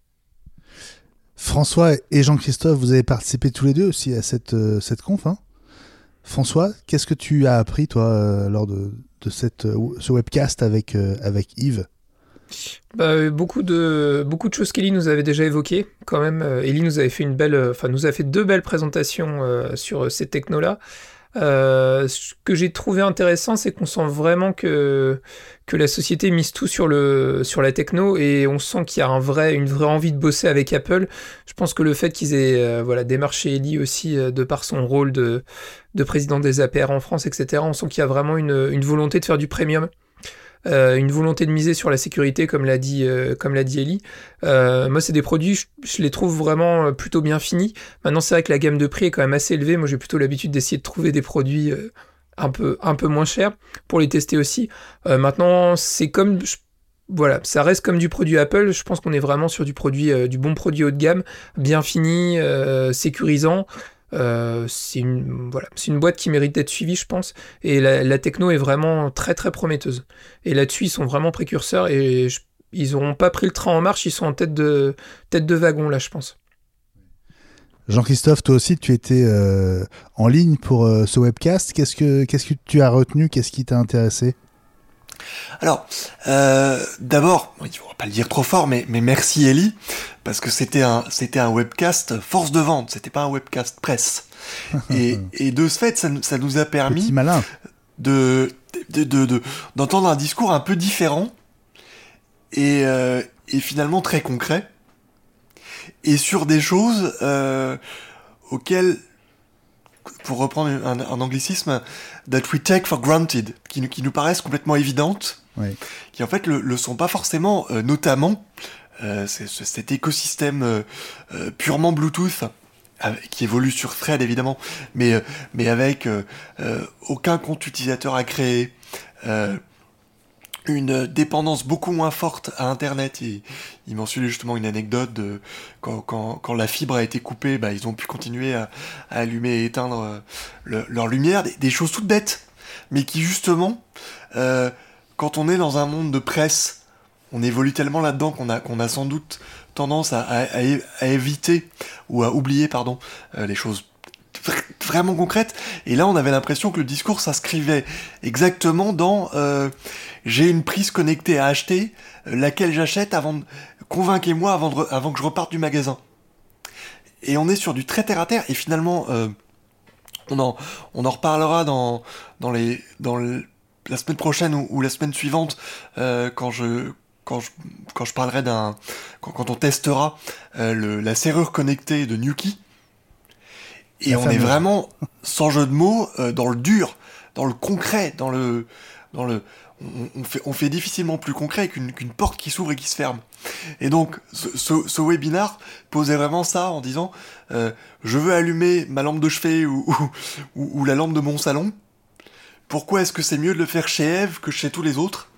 Et, euh, et c'est vrai que c'est beaucoup mieux, c'est vrai que le, le protocole Thread euh, apporte des choses vraiment utiles pour, euh, pour tout un chacun. Et donc le, le, le webinaire était, était extrêmement intéressant là-dessus. Euh, moins sur les produits, parce que parce qu'effectivement on les connaît déjà, Ouais. que sur, euh, que sur une, euh, la mise en avant d'un écosystème et les choix qui sont faits par l'entreprise, qui sont justement cette idée de d'être en Bluetooth et sans, et sans compte externe et voilà. Et avec cette idée, bon, un peu un clin d'œil, hein, mais que que j'ai trouvé un peu un peu intéressante. Euh, euh, Yves qui se met complètement dans la roue d'Apple en disant euh, une philosophie, deux entreprises. Et c'est et c'est très logique, c'est c'est c'est assez audacieux, mais ça marche bien. Ouais. Et effectivement, je pense que moi je, je je vais je vais continuer à acheter du Yves. J'achetais un peu ailleurs et là euh, voilà, ça, ça permet de repositionner un acte d'achat. Et donc, le, donc en, en ce sens, le, j'ai trouvé le webinaire extrêmement, extrêmement bien fait, extrêmement utile. Explique-moi ce que tu, tu disais au début. euh, pas besoin de compte utilisateur. Comment c'est possible? Parce que justement, Yves s'inscrit complètement et HomeKit only. Et, et avec un, un- l'univers HomeKit, on n'a pas besoin de créer un compte utilisateur, c'est Apple qui gère tout. Oui. Et donc c'est c'est une c'est une raison de moins de donner vos données personnelles euh, à euh, ailleurs. Voilà. Ce qu'on fait ce qu'on fait quand on utilise euh, une prise connectée, un aspirateur connecté de en face. Ouais, puis Ellie, il y a un nouveau produit chez Yves euh, compatible Thread. Et oui, ils ont profité de la conférence d'hier matin pour parler d'un nouveau produit qui va arriver euh, vers euh, le 25 mars, qui s'appelle euh, Eve Weather, qui est une station météo connectée et qui supporte Thread.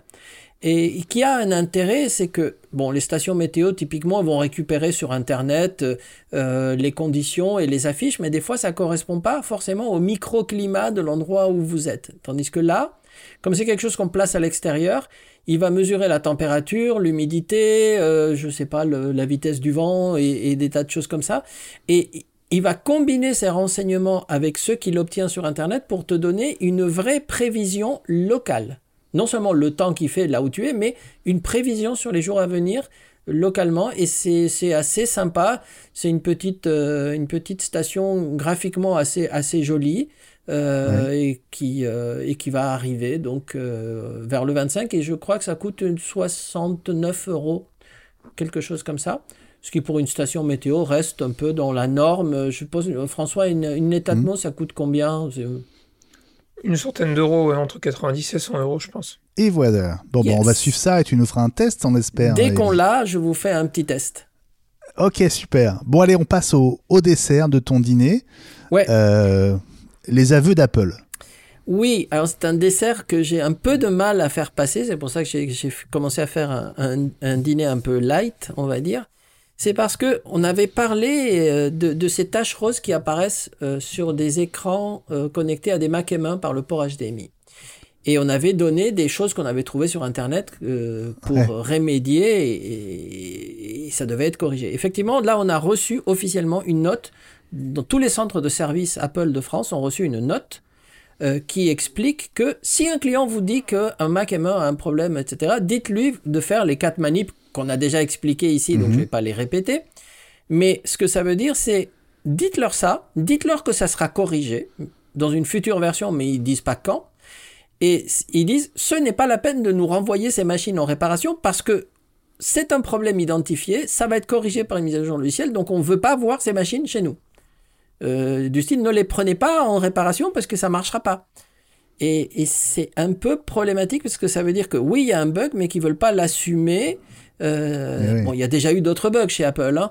Euh, Rappelez-vous sur des iPhones ou sur d'autres machines. C'est pas la première fois, mais mais c'est un peu embêtant parce que euh, du coup, nous on a le cas. Hein, euh, et je suppose que mes confrères euh, ont aussi le cas dans leur SAV. Donc euh, c'est un peu en notre nom à tous les APR que je dis ça.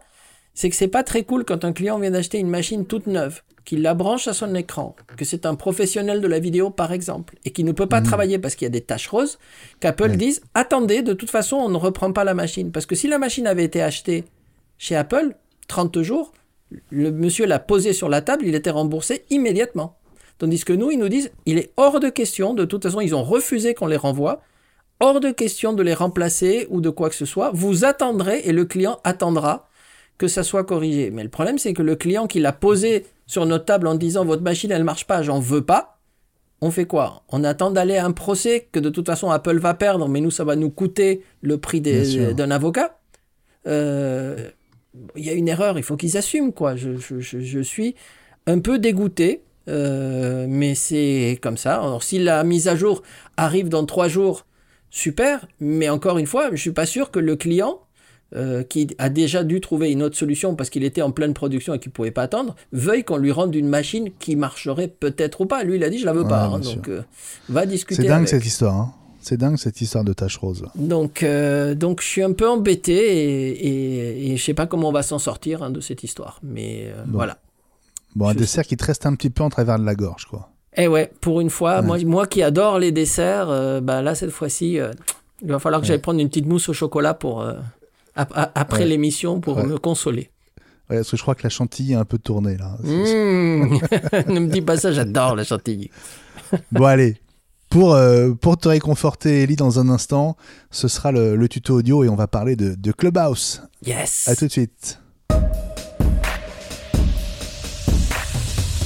Marianne le qualifie de réseau social du bavardage élitiste, phénomène pour les uns, révolution pour les autres.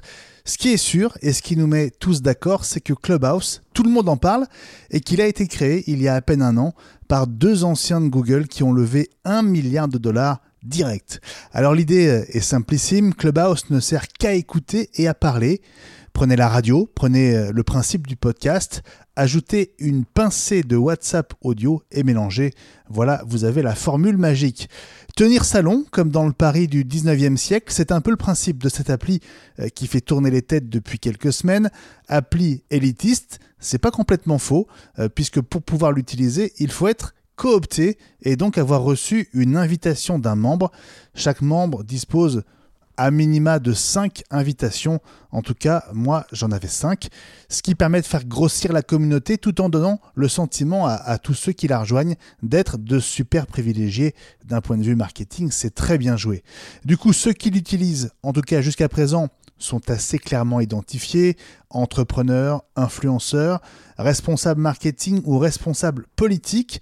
Tous sur iPhone puisque l'appli n'existe que pour iOS pour l'instant. C'est aussi pour ça qu'on vous en parle dans iWeek. Accessoirement, il y a peu de chances que vous croisiez votre voisine de palier.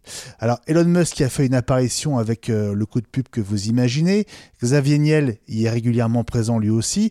Quant au régime chinois, eh ben, il a déjà interdit Clubhouse en Chine au même titre que les autres réseaux sociaux, hein, Facebook, Twitter ou YouTube, qui ne sont pas accessibles non plus là-bas, accessibles uniquement en Chine en utilisant un VPN qui fait croire à l'opérateur que vous vous connectez depuis un autre pays. Alors Clubhouse, comment ça marche? Bon bah d'abord, il faut recevoir le fameux sésame, l'invitation, drop-in audio chat, un clic et les portes du temple Clubhouse s'ouvrent à vous. N'imaginez pas associer plein de photos à votre profil, il n'y en aura qu'une. Clubhouse, c'est audio only, l'inverse de TikTok ou Instagram. La première chose à faire, en fait, quand vous arrivez, bah, c'est de réserver votre nom d'utilisateur, le fameux username. Moi, j'ai pris très logiquement Benjamin Vincent. Voilà, ça c'est fait. L'appli va vous demander à la première connexion euh, de choisir vos principaux centres d'intérêt. Elle va vous proposer d'activer les notifications. Et puis, voilà, vous êtes lâché dans le grand bain et vous arrivez sur l'écran d'accueil, euh, une sorte de fil d'actualité qui liste un certain nombre de rooms. C'est le nom qu'on donne à, ces espaces audio, des salles, donc des salles euh, de discussion où les utilisateurs présents échangent oralement sur un sujet donné qui est clairement indiqué. Alors, il y a différentes icônes. La loupe vous permet de rechercher des utilisateurs ou des clubs, on va en reparler. L'icône du calendrier euh, permet de chercher parmi les rooms qui sont planifiés, donc qui n'ont pas encore commencé. L'icône de la cloche donne accès aux notifications. Alors évidemment, ça devient vraiment intéressant quand vous entrez dans une room en cliquant dessus. Et c'est vrai, ça fait bizarre parce qu'on se croirait à la radio avec des gens qui parlent, qui discutent et qui se répondent. La différence, l'énorme différence, c'est que vous, vous pouvez intervenir et donc quelque part passer à la radio, donner votre point de vue ou apporter votre valeur ajoutée. Alors l'interface présente les speakers. Ceux qui ont le badge vert, ce sont les modérateurs. Ce sont eux qui autorisent chacun à prendre la parole à tour de rôle pour éviter la cacophonie. Juste en dessous, vous voyez ceux qui sont followed by the speaker, et donc ce sont ceux qui ont un lien avec les intervenants. Et puis en dessous, eh ben, tous les autres participants sont listés. Alors si le débat vous barbe, pour quitter la salle, il suffit de cliquer sur Leave quietly, en français partir sans faire de bruit, et vous sortez de la salle. Au contraire, si vous avez envie d'intervenir, eh bien, il va falloir lever la main pour prévenir le ou les modérateurs et attendre qu'ils vous donnent la parole. Si le modérateur vous accepte, vous recevez une notification.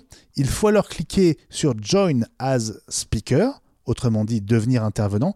À partir de là, euh, vous rejoignez euh, la liste des speakers et vous pouvez prendre la parole. Mais il faut faire hyper attention parce qu'à partir de ce moment-là, votre micro est activé et tout le monde vous entend. Et donc, mettez absolument le micro sur sourdine, votre micro, tant que vous ne parlez pas. Ça évitera les catastrophes, si vous voyez ce que je veux dire. Pour retourner dans la salle euh, en tant que simple auditeur, une fois que vous avez fini de parler, eh bien vous cliquez sur Move to Audience, autrement dit rejoindre euh, l'audience, les, auditeurs. Tout ce petit monde suit euh, quelques règles de base, notamment pour ne pas se couper la parole. L'usage veut que vous fassiez clignoter votre micro pour indiquer quand vous êtes parmi les speakers que vous souhaitez parler. En général, assez rapidement, le modérateur vous donnera la parole. Et puis, la bienveillance est super importante, elle est omniprésente. C'est très important de ne pas y aller pour se défouler. Vous vous ferez jeter si ça arrive et c'est pas du tout l'idée. Voilà, vous pouvez évidemment créer votre propre room, voire votre room privé. Vous pouvez aussi les programmer. Et puis, il y a ce qu'on appelle les clubs, je les ai évoqués. Euh, les clubs, ce sont un peu l'équivalent des groupes Facebook à ne pas confondre donc avec les rooms qui sont les, espaces euh, de discussion. Voilà pour la base. Euh, Clubhouse, toujours en bêta, sort une mise à jour toutes les deux à trois semaines environ. Et donc ça bouge assez vite et c'est sympa d'assister à, l'évolution de cette app toute jeune. Alors à quand iWeek sur Clubhouse? C'est pas con, hein on y réfléchit et on vous en reparlera. Voilà, on marque une pause. C'est la fin de ce tuto audio et on se retrouve dans un instant avec Jean-Christophe pourvu d'ailleurs en mode télétravail. L'actu Apple vue des US chaque semaine dans iWeek, la semaine Apple, le podcast, c'est avec toi, Jean-Christophe. Cette semaine, c'est vrai, on va un peu moins loin que d'habitude, puisque tu nous emmènes euh, de l'autre côté du Rhin. Exactement. Même si on appelle souvent la société Apple, la société de Cupertino, euh, même elle a parfois des envies d'ailleurs, et donc euh, je quitte mon mon prisme américain habituel pour euh, pour aller faire un tour en, en Allemagne. Donc on parle pas ici des Apple Store hein, qui continuent à, à, pousser, mais bien d'une extension industrielle de l'entreprise. Tim Cook a annoncé il y a quelques jours un investissement d'un milliard d'euros euh, excusez du peu, consacré ah à la, qui sera consacré à la construction à Munich d'un centre de recherche et développement pour les puces sans fil. On pense bien sûr aux fameuses puces 5G euh, et aux brevets d'Intel qu'Apple a, a acquis il y a, il y a un an et demi. Je ne sais pas si vous vous en souvenez, les amis, ça avait été l'objet d'un, d'un vu d'ailleurs il, y a quelques semaines. Mm. On, on, sait qu'Apple veut se débarrasser euh, des, euh, des puces euh, Qualcomm qu'elle a, qu'elle a été obligée de, d'intégrer aux iPhone 12. Et donc cette, cet investissement va, va dans le droit de fil, s'inscrit dans le droit fil de, de cette stratégie d'indépendance de puces 5G et même puisqu'on a vu il y a quelque temps des annonces dans ce sens, les puces 6G qui, qui donc naîtront bah, pas loin de chez nous. Bon, c'est pas une petite nouvelle, Jean-Christophe. Hein non, non, et, euh, on peut, on ne peut que se réjouir de voir le, savoir-faire européen reconnu. Euh, on sait hein, que le, GSM, euh, la, 2G et même donc la, la, 3G, il y, a, un peu plus longtemps, était né en Europe. Les, Américains avaient un, un, système totalement différent. et donc voilà, bon, c'est un, un, un cocorico euh, un peu lointain, un peu par la bande, mais il y a un vrai savoir-faire européen et c'est chouette de, de, le voir reconnu, même si. Euh, donc, euh, on, peut, on peut aussi regretter que ce centre ne soit pas construit en France. on, sait, on sait par exemple que l'iPhone utilise des puces ST Microelectronics et que ST Microelectronics c'est français, c'est à Grenoble.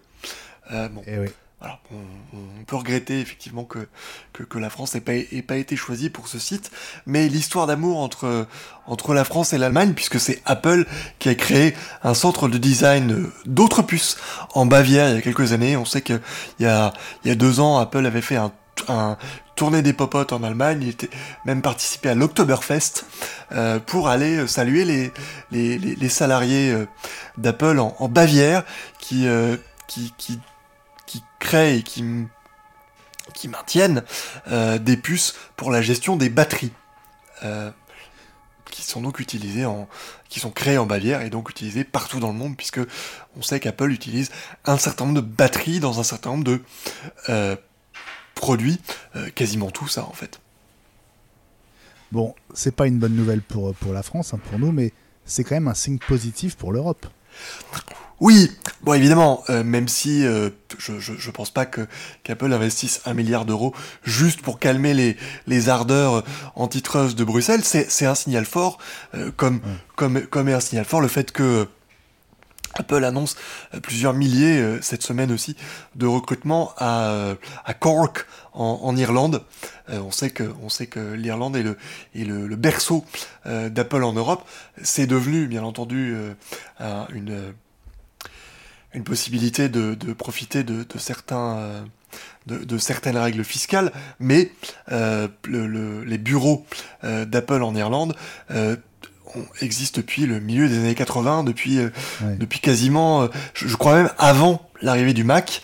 on peut faire un clin d'œil à, notre, à, notre, ami Guillaume qui, qui avait d'ailleurs travaillé là-bas au, au, support technique, support technique Apple. Donc Apple et l'Europe c'est une histoire euh, ancienne et c'est une histoire solide. Mais euh, ce que je trouve intéressant dans, cette nouvelle, c'est qu'elle illustre aussi euh, la possibilité et, la volonté d'Apple en fait d'aller chercher les talents là où ils se trouvent et de les laisser là où ils sont. Et ça c'est intéressant parce que c'est une évolution par à coup et, qui a pris beaucoup de temps euh, dans dans la vallée, euh, chez Apple et ailleurs. Euh, on sait par exemple, vous vous en souvenez peut-être les amis, que iCal et iSync, en fait l'ancêtre l'ancêtre de de la gestion des des, des contacts et des et des rendez-vous avant, avant l'iPhone, on utilisait iSync pour synchroniser tout ça avec euh, des téléphones Bluetooth. Euh, Sony Ericsson, on retrouve euh, cette idée des GSM dont je parlais tout à l'heure. Ça, ça s'est fait à Paris. le regretté Jean-Marie Hulot, qui est disparu il y, a, quelques mois, qui était un, un ingénieur de, de, tout première force Génial. et un grand copain de, de Jobs, et qui, qui, avait justement travaillé en Californie chez Next euh, pour, euh, pour bâtir justement Interface Builder, qui est, qui est l'ancêtre de. Euh, qui est l'ancêtre, j'ai oublié comment ça s'appelle chez Apple. mais bon, l'ancêtre de ce qu'on appelle maintenant Xcode. Et Voilà. Et donc il l'avait créé à Paris parce qu'il ne voulait pas revenir dans la Silicon Valley. Je me demande bien pourquoi, mais Apple Apple l'avait laissé à l'époque recruter et créer toute son équipe à Paris depuis depuis la France. ce qui est intéressant, c'est que l'anecdote donc date de 2002, non seulement ça ne nous rajeunit pas, mais c'est surtout une époque où le travail à distance était beaucoup plus difficile à, mettre en, œuvre et surtout beaucoup moins accepté. Et, dans la Silicon Valley, euh, justement, Jean-Christophe, est-ce que le télétravail est, difficile et a été difficile à mettre en place? Oh oui, euh, vous vous souvenez peut-être, c'est un peu plus proche de nous, qu'en 2013, Marissa Mayer, qui avait été nouvellement nommée euh, à la tête de Yahoo après avoir mm. euh, participé à la création de Google, avait fait scandale en exigeant que les, que les employés retournent au bureau, car elle craignait pour la, pour la productivité en, en entreprise. Quand Apple a créé sa fameuse soucoupe volante, elle revendiquait euh, un espace spécialement conçu pour que les équipes puissent se rencontrer et interagir efficacement. On se souvient que, Gilles nous, le répétait bien avant la, création de, la soucoupe volante. Euh, la fascination très américaine du PDG bâtisseur, hein, qui joue à qui a la plus grosse tour, est toujours, est toujours présente. Et si elle répond à des objectifs concrets, on peut effectivement euh, se demander si les circonstances actuelles ne vont pas changer les choses. Euh, pour l'anecdote, euh, une, des, une des toutes premières entreprises à, à mettre en avant un, une, une application de, de, de, de, coworking et de, et de, et de connexion euh, à distance. Pour reparler de deux secondes de, de Marissa, une, une des premières, premières entreprises à, à mettre en avant des vrais euh, euh, utilisation collaborative avec de la vidéo, euh, Blue Jean Network, qui, qui existe encore aujourd'hui et qui est très utilisé euh, par, par certains dans la vallée, euh, c'était payé euh, Marissa Mayer sur la sur la fameuse 101 qui est la l'autoroute qu'on emprunte pour aller de San Francisco à, mm. à, à, à, la vallée et, et à et, et au, bureau de, de, Yahoo en disant Marie, Marisa n'a rien compris euh, avec avec nos logiciels on peut travailler à la maison aussi bien qu'au bureau. Donc c'est ça ça date de 2013 euh, évidemment c'est un clin d'œil mais mais on, on, voit que ce ce, ce, ce débat euh, euh bureau contre contre travail à la maison n'est pas ne, ne, ne, date pas d'hier. En fait tu parles du télétravail qui est très très lié au Covid qui est quasiment imposé par le Covid aujourd'hui alors clairement, et c'est ça qui c'est ça que ça rend les qui, rend les choses intéressantes, ça dépasse euh, Apple la la Salesforce Tower que j'ai vu construire qui qui a été inauguré euh, à, San Francisco en, 2018 avec 326 mètres de hauteur. Elle était censée accueillir 1500 employés parce que Salesforce avait euh, des, des bureaux euh, un peu un peu partout à San Francisco, notamment pour l'anecdote dans dans la tour que moi que moi j'occupais à, à à San Francisco quand, quand, quand j'y travaillais. Euh, patatras, euh, Salesforce a annoncé il y a, il y a quelques semaines que les employés dorénavant pourraient travailler où ils voulaient, euh, selon des horaires libres, en utilisant euh, les bureaux de l'entreprise comme des hubs de passage pour, pour se rencontrer et pour peut-être faire des réunions. Bon, ça fait un peu désordre quand on, quand on a passé autant mmh. d'années et autant d'argent à construire la, la, la, plus grosse tour de, de, de San Francisco. Et donc les employés euh, ne vont plus au bureau. De la même façon, on peut se demander si la soucoupe volante d'Apple va pas devenir une soucoupe volante, une soucoupe volante fantôme, euh, eh créée non seulement euh, par Steve Jobs, évidemment qui, qui le pauvre n'aura pas n'aura pas pu l'avoir inauguré, mais à une époque où le télétravail forcé n'existait pas. Et, et, justement, on, on, peut se demander si culturellement, en fait, ce, ce télétravail forcé ne, ne change pas aussi beaucoup de choses. Et oui, parce que euh, un bureau, c'est aussi un endroit où il se passe des choses. Euh, c'est presque culturel, comme tu le dis. Ah bah exactement. Euh, ce qui est moi, ce qui m'intéresse dans dans, dans l'annonce de Munich, c'est en fait est-ce que les membres de l'équipe de recherche et développement, qui est par définition une équipe qui doit travailler de concert avec avec beaucoup d'autres entités, deviendront donc depuis Munich des cupertinien comme les autres. Euh, on sait qu'Apple a une vision très centralisée des choses, mais évidemment c'est pas la seule c'est pas la seule entreprise de la vallée dans ce cas-là. Je vous invite d'ailleurs les amis à, à lire ce formidable billet moi qui m'a qui m'a vraiment impressionné euh, posté sur Medium par euh, Noam Bardin, euh, le PDG de Waze, euh, l'ent- l'entité qui avait été rachetée euh, par Google et qui avait été autorisée, et c'était extrêmement rare à l'époque, en 2013. On est bien dans, dans les mêmes eaux, hein, euh, avec le, la, la sortie d'Yahoo à l'époque dont je parlais il y a, il y a un instant. Waze avait été autorisé à rester en Israël Ouais. et à continuer à faire grandir le, grandir le produit sur place, loin, très loin, donc de, de, la, de la Silicon Valley et de, et de Mountain View. Et de fait, comme tu, comme tu le disais Benjamin, c'est, avant tout un problème de culture. Euh, Ouais. dans, dans, ce, dans ce fameux billet auquel je, auquel je vous renvoie, euh, on sait que on sait qu'en Israël, euh, bon, bande de Gaza et autres, on, on sait qu'il y a des endroits où, où des gens souffrent, ont des, ont des, ont des difficultés. Et dans ce billet, il raconte que les employés de Waze qui avaient été invités à faire une, une en gros, un, un, un séjour en immersion euh, dans, dans la vallée et dans le, sur le Googleplex, euh, le campus de Google, avaient été profondément choqués euh, d'entendre euh, des, leurs, nouveaux collègues râler parce que ah encore des sushis euh, à la cantine gratuite, gratuite, j'insiste, euh, Ouais. de Google. Encore une fois, on, a un peu cette notion de, bulle, euh, dans la, vallée, et on peut se demander aussi si le fait de travailler à distance, le fait de travailler ailleurs, clin d'œil à, la chronique évidemment, euh, va, pas changer, les choses.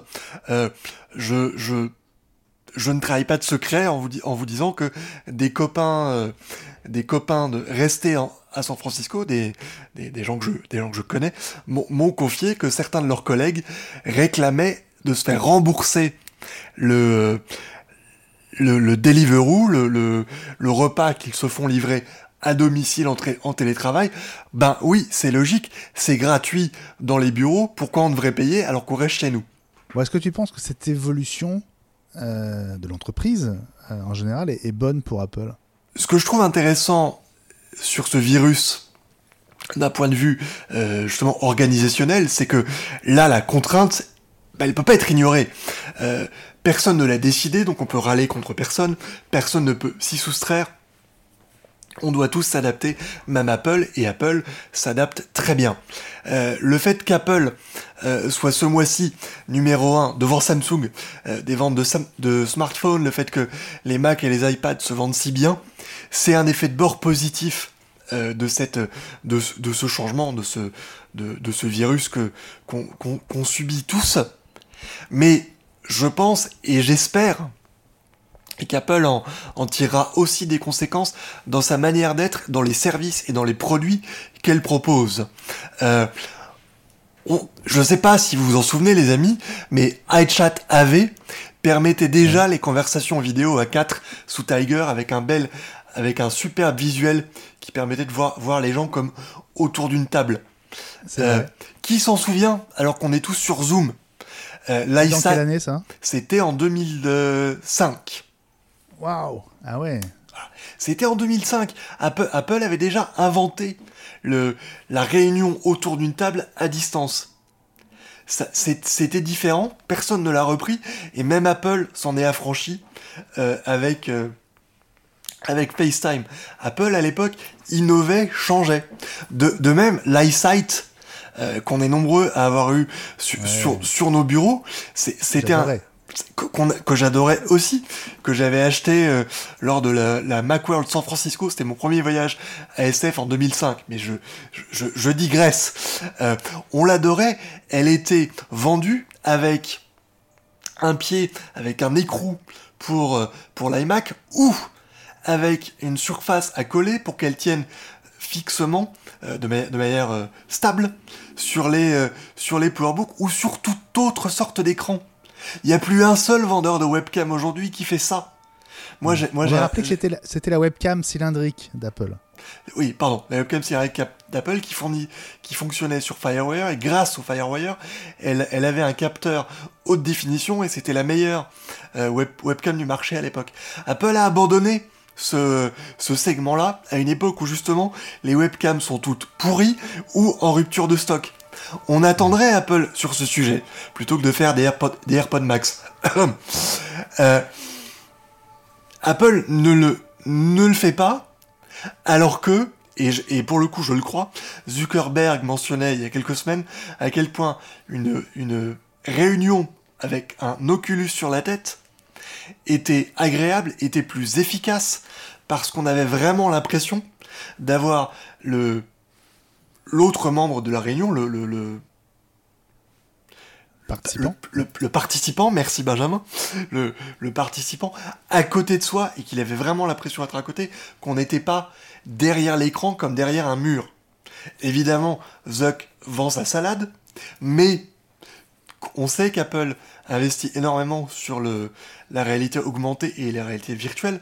Est-ce que demain, après-demain, on pourra faire des, des FaceTime en réalité augmentée et convaincre enfin nos, nos collègues d'utiliser un Mac et d'utiliser l'écosystème Apple parce que ce sera plus agréable que sur Zoom, bah moi je l'espère, comme souvent, j'en attends plus d'Apple et j'espère qu'Apple euh, saura saisir cette balle au bon, virtuelle ou non la balle.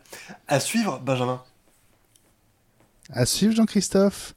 Merci pour ce regard, euh, pour une fois, euh, très européen, ça fait, ça, ça fait du bien de ne pas toujours être euh, aux US. J'ai été ravi, retrouve... même s'il y a toujours de la Silicon Valley ah bah un, oui. peu partout, un peu partout. Quand je parle, c'est un peu obligé. Mais voilà, c'est un double éclairage cette semaine. Ça nous manquerait qu'il n'y ait pas du tout de Silicon Valley dans, dans ta chronique, Jean-Christophe. Euh, bah écoute, tu restes avec nous, évidemment. On se retrouve dans, dans 3 secondes avec François pour Ma Maison Connectée. À tout de suite. Ma Maison Connectée, le rendez-vous hebdo avec la domotique et la Sosum Kit. C'est avec toi, François. Euh, on reste dans des semaines d'hiver, hein, j'ai l'impression. Oui, il fait un peu froid, donc euh, heureusement mon chauffage connecté est là pour me réchauffer. Euh, non, il n'y a pas grand grand chose à se mettre sous la dent. Et puis bon, faut dire que mon cher ami Eli est quand même euh, au top de l'actualité avec, euh, avec la technologie Thread et Eve. Donc du coup, je passe derrière et je, je, ramasse les petites miettes qui restent sur la table. C'est bien pour accompagner le dîner. C'était l'idée. Juste deux, deux, petits produits qui sont disponibles à la commande depuis, depuis peu. Donc le, deux produits qu'on avait déjà évoqués, donc des produits You. Euh, le premier c'était le You Dimmer Switch. Donc c'est une petite télécommande à quatre boutons euh, qui est la V2 en fait, parce que Philips en avait déjà sorti une V1 il y a très très longtemps. Donc vous pouvez dorénavant commander sur Amazon et autres fournisseurs de produits high-tech. Euh, pour la modique somme de 20 euros. Alors, euh, petit rappel, ce petit bouton, donc euh, vous pouvez soit le mettre comme télécommande sur une table, soit le... En fait, vous le fixez pas complètement au mur, il y a un support à, coller au mur et vous pouvez en fait attacher la télécommande dessus, c'est magnétique. Donc c'est super pratique, moi j'ai la, la, version 1 à la maison. Donc la petite différence c'est qu'ils l'ont un peu modifié, l'aspect est un peu plus glossy. Et puis on a l'apparition en fait de, de quatre boutons comme sur l'ancien modèle. La seule différence, c'est qu'il y a un bouton qui fait on-off maintenant, alors qu'avant on avait un bouton on et un bouton off. Ce qui est quand même beaucoup plus logique. Ouais. Euh, vous avez un bouton pour augmenter l'intensité lumineuse, un bouton pour baisser l'intensité lumineuse, et vous avez un quatrième bouton qui permet de paramétrer quatre recettes lumineuses. Yes. Je cite le site de Philips. Ça m'a fait marrer, c'est un peu pompeux quand même. Donc l'idée en fait c'est de pouvoir mémoriser des scènes et je pense que quand vous appuyez une fois ça active une scène, une deuxième fois une deuxième, une troisième fois une troisième et une quatrième fois une quatrième. Why not? Euh, Si vous n'êtes pas équipé, vous pouvez toujours essayer d'en acheter un. C'est du matériel qui est relativement euh, de, qui est de qualité et qui ne pas, qui peut piloter autre chose que des ampoules euh, Philips dans la mesure où c'est raccordé à HomeKit. Derrière, vous pouvez éventuellement euh, faire des scénarios un peu plus complets. Mmh. Mmh, pas mal. Donc dispo, dispo aujourd'hui. Enfin, euh, commandable, c'est pas français, mais c'est pas grave. Vous pouvez le commander aujourd'hui et il sera livré à partir du mois d'avril sur Amazon. Ils annoncent des, des, délais de livraison à peu près jusqu'au mois d'avril, mais vous pouvez le commander jusqu'à maintenant, on pouvait pas le faire. Donc 20 euros, enfin okay. 19,99 euros pour être précis. Pas mal. Ok. Euh, tu voulais aussi nous reparler, François, d'un produit qu'on avait évoqué au début de l'année, toujours dans, dans la gamme Philips Hue. Et oui, parce qu'on avait évoqué ce petit module euh, d'interrupteur mural que vous pouviez glisser en fait directement derrière un interrupteur déjà existant, donc pour piloter vos lumières. Quand le produit est sorti, moi je l'avais perçu comme étant un module qu'on pouvait greffer à une lumière, à des lumières déjà existantes, mais qui, qui ne seraient pas connectées. Mhm. Donc pour moi, c'était par exemple, j'ai un grand support d'éclairage, j'ai un, un, rail avec 7 éclairages, et je me dis, bah c'est nickel, je mets ça dans le mur et je vais pouvoir le piloter. En fait, l'idée, c'est pas ça. L'idée, c'est de permettre qu'il y ait une alimentation continue sur des ampoules déjà connectées. C'est-à-dire qu'en fait, vous allez glisser derrière un interrupteur, mais quoi qu'il en soit, ça ne pilotera que vos ampoules euh, Philips Hue. C'est-à-dire qu'en gros, même si l'interrupteur est en position off, il y a quand même de l'alimentation, et donc du coup, les ampoules seront quand même pilotables. Parce qu'aujourd'hui, si vous mettez des ampoules sur, une, euh, sur un spot déjà existant, par exemple, si vous coupez l'alimentation, ça va couper l'éclairage, en fait, quand vous donnerez, demanderez à Siri, par exemple, d'allumer les lumières, ça ne fonctionnera pas parce qu'il n'y a pas d'électricité à passer. Alors qu'avec ce petit bouton-là, avec ce petit interrupteur que vous glissez derrière euh, votre prise déjà existante, en fait, ce sera toujours alimenté. Je ne sais pas si j'ai été clair. Oui. Si, si. Mais par contre, c'est un peu décevant parce que c'est limité. Surtout si tu as plusieurs lampes dans une pièce qui sont connectées donc forcément à plusieurs prises ben, mmh. du coup, pour les alimenter, il faut plusieurs, plusieurs interrupteurs comme ça. Alors qu'il y a des interrupteurs, si je ne m'abuse, chez Shelly, chez Meros, euh, qui permettent de le faire et qui font exactement ce que tu voulais, c'est-à-dire qui alimentent ou qui coupent l'alimentation de ce qui est à l'autre bout, ce qui est logique. Qui n'est ce qui, n'est pas enfin, qui ne sont pas obligatoirement mmh. des lumières connectées. Exactement. Euh, maintenant, ça peut intéresser des gens, ça vaut environ des 40 euros. Alors sur le site de Philips, c'est mis momentanément en rupture de stock. Euh, j'ai un doute sur le fait que, ce, que ça a été en stock un jour en fait. Mais euh, voilà, ça devrait plus tarder à sortir logiquement. Ah. Donc 40 euros le module et je crois que c'est 70 euros les deux. Donc pour les fans de Philips, You, vous pouvez vous équiper. Super François, merci beaucoup. Ben on arrive à aller en, en bout de ligne droite pour l'épisode de cette semaine et on, va vous parler de nos, coups de cœur de la semaine. A tout de suite. Nos coups de cœur de la semaine. On commence avec toi, Ellie. Tu as ouvert un livre Oui, effectivement. Pardon, je me moque, hein, mais t'es tellement devant tes écrans. Non, mais... sans vouloir être, euh, sans vouloir spoiler, je crois tout à l'heure, euh, quand il a fait son partage d'écran, avoir euh, aperçu Calibre avec le livre dont il parle. Donc, je pense que c'est un livre numérique, mon cher Benjamin. Je m'en doutais un peu aussi. C'était juste pour faire une vanne, en fait. mais en fait, j'adore lire et j'ai une pièce chez moi, donc c'est mon bureau qui est en haut d'une tour. Hein. J'y vais peu, mais bien sûr. Tu vois la ville à l'envers. J'espère peut-être que quand je serai à la retraite, j'aurai le temps. Mais rien que dans ce, ce, bureau-là, j'ai à peu près 1300 bouquins papier. Ah Donc, euh, mais depuis que j'ai un iPad mini, je dois avoir peut-être 4000 bouquins numériques. Je lis tout le temps. Maintenant, je lis sur iPad. Hein, c'est vraiment devenu beaucoup plus pratique. Et, euh, et donc, je découvre plein de choses. Des fois, c'est des, des, des, classiques, des, des, trucs très anciens. Des fois, c'est des choses qui viennent de sortir. Hein. Là, j'ai le, le, dernier Marc Lévy qui est sorti il y a deux jours, euh, donc euh, que je vais lire parce que c'est la deuxième partie de quelque chose que j'avais lu avant. Des fois, j'ai tous les Star Wars possibles et imaginables. Donc, et, et, là, j'avais j'avais marqué comme teaser que j'avais des lectures un peu follettes, mais évidemment, je voulais parler de Ken Follett. Donc, eh euh, c'est cet auteur extrêmement connu. Euh, qui est très connu pour ses romans policiers, hein, principalement. Mais euh, c'est pas du tout de cela que je vais. Pardon? Historique. C'est vraiment historique. Mais c'est de cela que je vais vous parler. Eh oui. Donc, en fait, c'est toute la, saga qui démarre par les piliers de la Terre que j'avais en fait découvert en regardant en fait une série télé. Hein. qui était géniale. Oui, ce qui m'a donné absolument envie de, le lire. Et euh, j'ai démarré par Les Piliers de la Terre, bien entendu. Et c'est là où j'ai découvert que c'était en fait une trilogie. Euh, et que Les Piliers de la Terre, euh, ça couvre la première partie de cette trilogie. Il y en a, la deuxième partie s'appelle Un monde sans fin.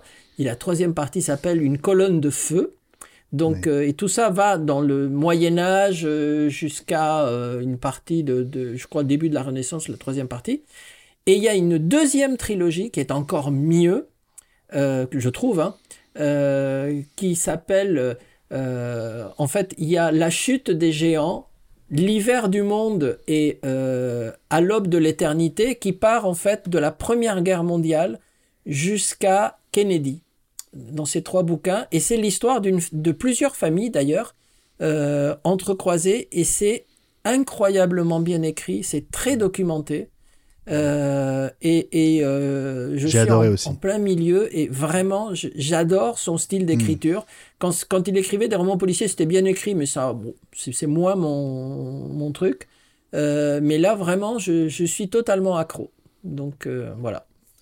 Donc voilà, Ken Follett, c'est vrai que si vous avez, si vous avez l'occasion de, découvrir ces pavés, hein, parce que c'est quand même des très gros bouquins, vous pourrez, vous pourrez pas décrocher, c'est fabuleux. François, quel est ton coup de cœur de la semaine? Alors moi, mon coup de cœur, c'est un petit clin d'œil aussi à une marque euh, visiblement vous ne connaissez pas. D'après ce que vous m'avez dit en off, c'est une marque qui s'appelle Peak Design, euh, qui est une marque spécialisée qui fait du matériel pour les photographes. Donc à la base, ils ont sorti un petit clip qui se mettait sur, euh, sur un sac à dos euh, sur lequel en fait on pouvait clipser son appareil photo.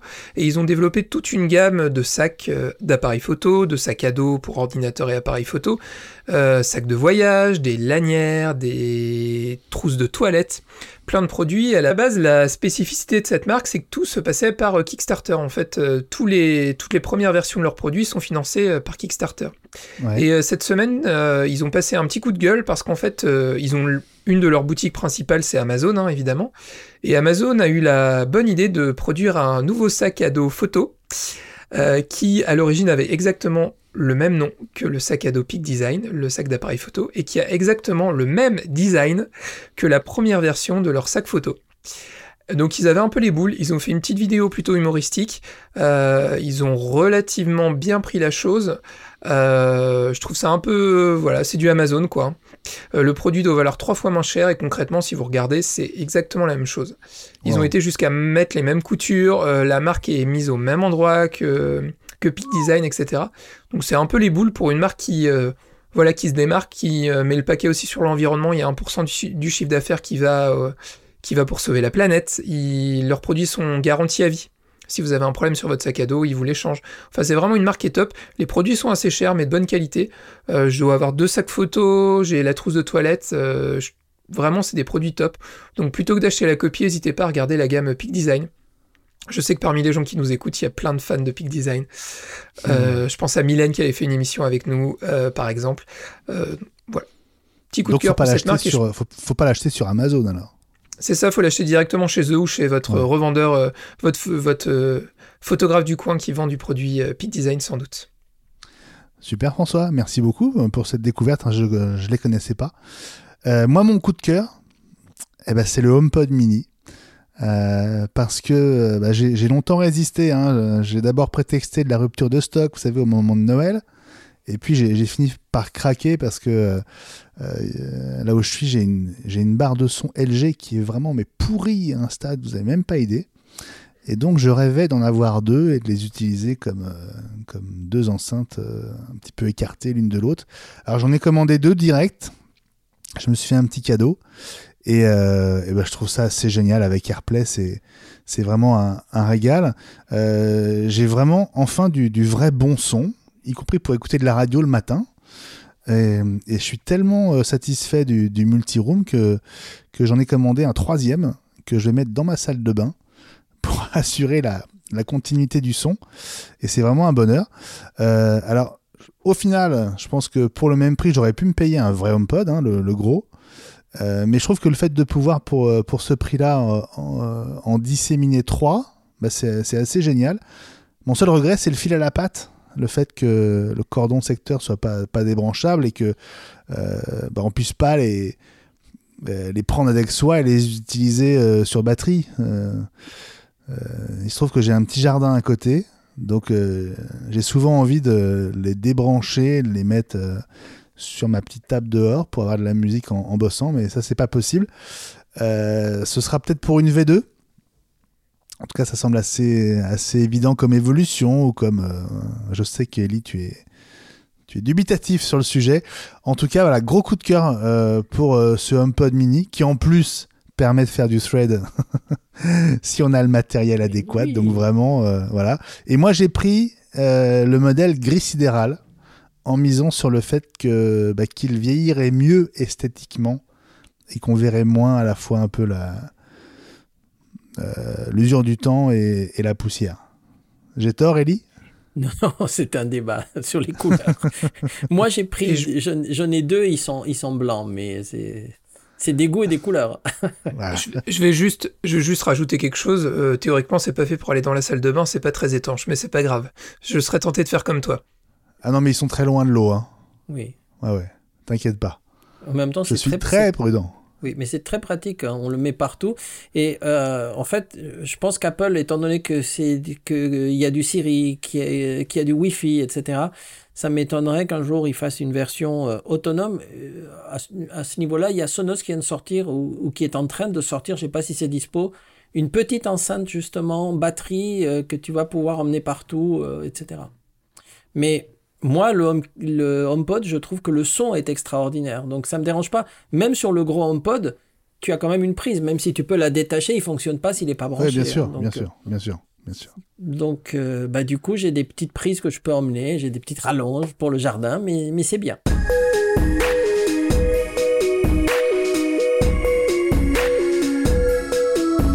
J'espère que ce 29e épisode d'iWeek, la semaine Apple, le podcast, vous a plu. Chaque semaine, pour nous, c'est un bonheur de nous retrouver et de vous retrouver autour de cette passion qu'on a tous en commun, même si parfois on n'est pas content et pas d'accord. C'est aussi pour nous un, peu un exploit chaque semaine de jongler avec nos activités respectives, nos emplois du temps de dingo, et pourtant on est là. Alors si vous appréciez notre boulot, si vous avez envie de nous aider à continuer iWeek et à le développer, si faire partie de la famille vous ferait plaisir, rejoignez-nous et devenez contributeur sur Patreon. Le principe est simple, vous choisissez le montant que vous acceptez de donner pour chaque nouvel épisode et vous êtes prélevé au début du mois. Évidemment, c'est sans engagement, vous arrêtez quand vous voulez. L'adresse patreon.com slash iweek. À ce sujet, immense merci à nos dizaines de premiers contributeurs fidèles. Alors je peux pas tous vous citer, mais je pense à, à Isabelle, à Nicolas, à Guillaume, à Frédéric, à Agnès, à David, à Franck, à Tom ou encore à Mehdi en grande partie grâce à vous et en complément et en complétant à titre perso aussi, bah, j'ai pu commander un, un MacBook Air M1 avec 16 Go de RAM. Il sera au cœur du setup que nous utiliserons peut-être dans quelques jours pour le live autour de la prochaine keynote, quelle que soit sa date. Tous les softs et notamment Wirecast ne sont pas encore dispo en version M1, mais on espère que la puissance de la nouvelle architecture permettra de monter d'un cran en termes de qualité de stream, de fluidité et de synchro audio-vidéo. Merci à tous hein, pour euh, bah, cette euh, première réalisation concrète et je vous en reparlerai évidemment quand euh, ce MacBook Air arrivera. C'est prévu si tout va bien le 19 mars et donc ce sera just in time pour la keynote si elle se confirme le 23. Abonnez-vous au podcast ou plutôt suivez puisque ça va devenir enfin le terme officiel iWeek, la semaine Apple, est présent partout. Sur Apple Podcast, merci pour vos notes 5 étoiles et pour vos avis qui nous encouragent et nous touchent. Si vous ne l'avez pas déjà fait, eh cliquez et écrivez vous aussi quelques mots bienveillants et sympas, des mots bien à vous, on est toujours très heureux de vous lire. Les réseaux sociaux pour échanger avec nous entre deux épisodes, on reste à votre écoute et on adore cette interaction. Twitter, iWeekNews, Instagram, iWeek.news. Restez au contact, hein, il risque de se passer pas mal de choses dans les prochains jours et on sera évidemment à l'affût. Bon bah je crois que j'ai tout dit pour aujourd'hui. Euh, salut les copains Salut Ellie Bonsoir Benjamin, bonsoir tout le monde. Salut Jean-Christophe Salut Benjamin, salut les amis. Merci d'avoir été au rendez-vous comme tous les jeudis avant 20h. Avec grand plaisir, c'est euh, on raterait ça pour rien au monde. Quand, quand vraiment on n'est pas là, c'est qu'on peut pas. Et salut François Salut Benji, salut à tous, et puis passez une belle semaine et prenez soin de vous. Euh, Merci toi aussi François et rendez-vous jeudi prochain avant 20h, on sera le 18 mars 2021, peut-être le dernier épisode avant la première keynote de l'année. Très belle fin de semaine à tous, bon week-end, prenez bien soin de vous, n'oubliez pas d'embrasser celles et ceux que vous aimez. Bisous aux filles et salut à tous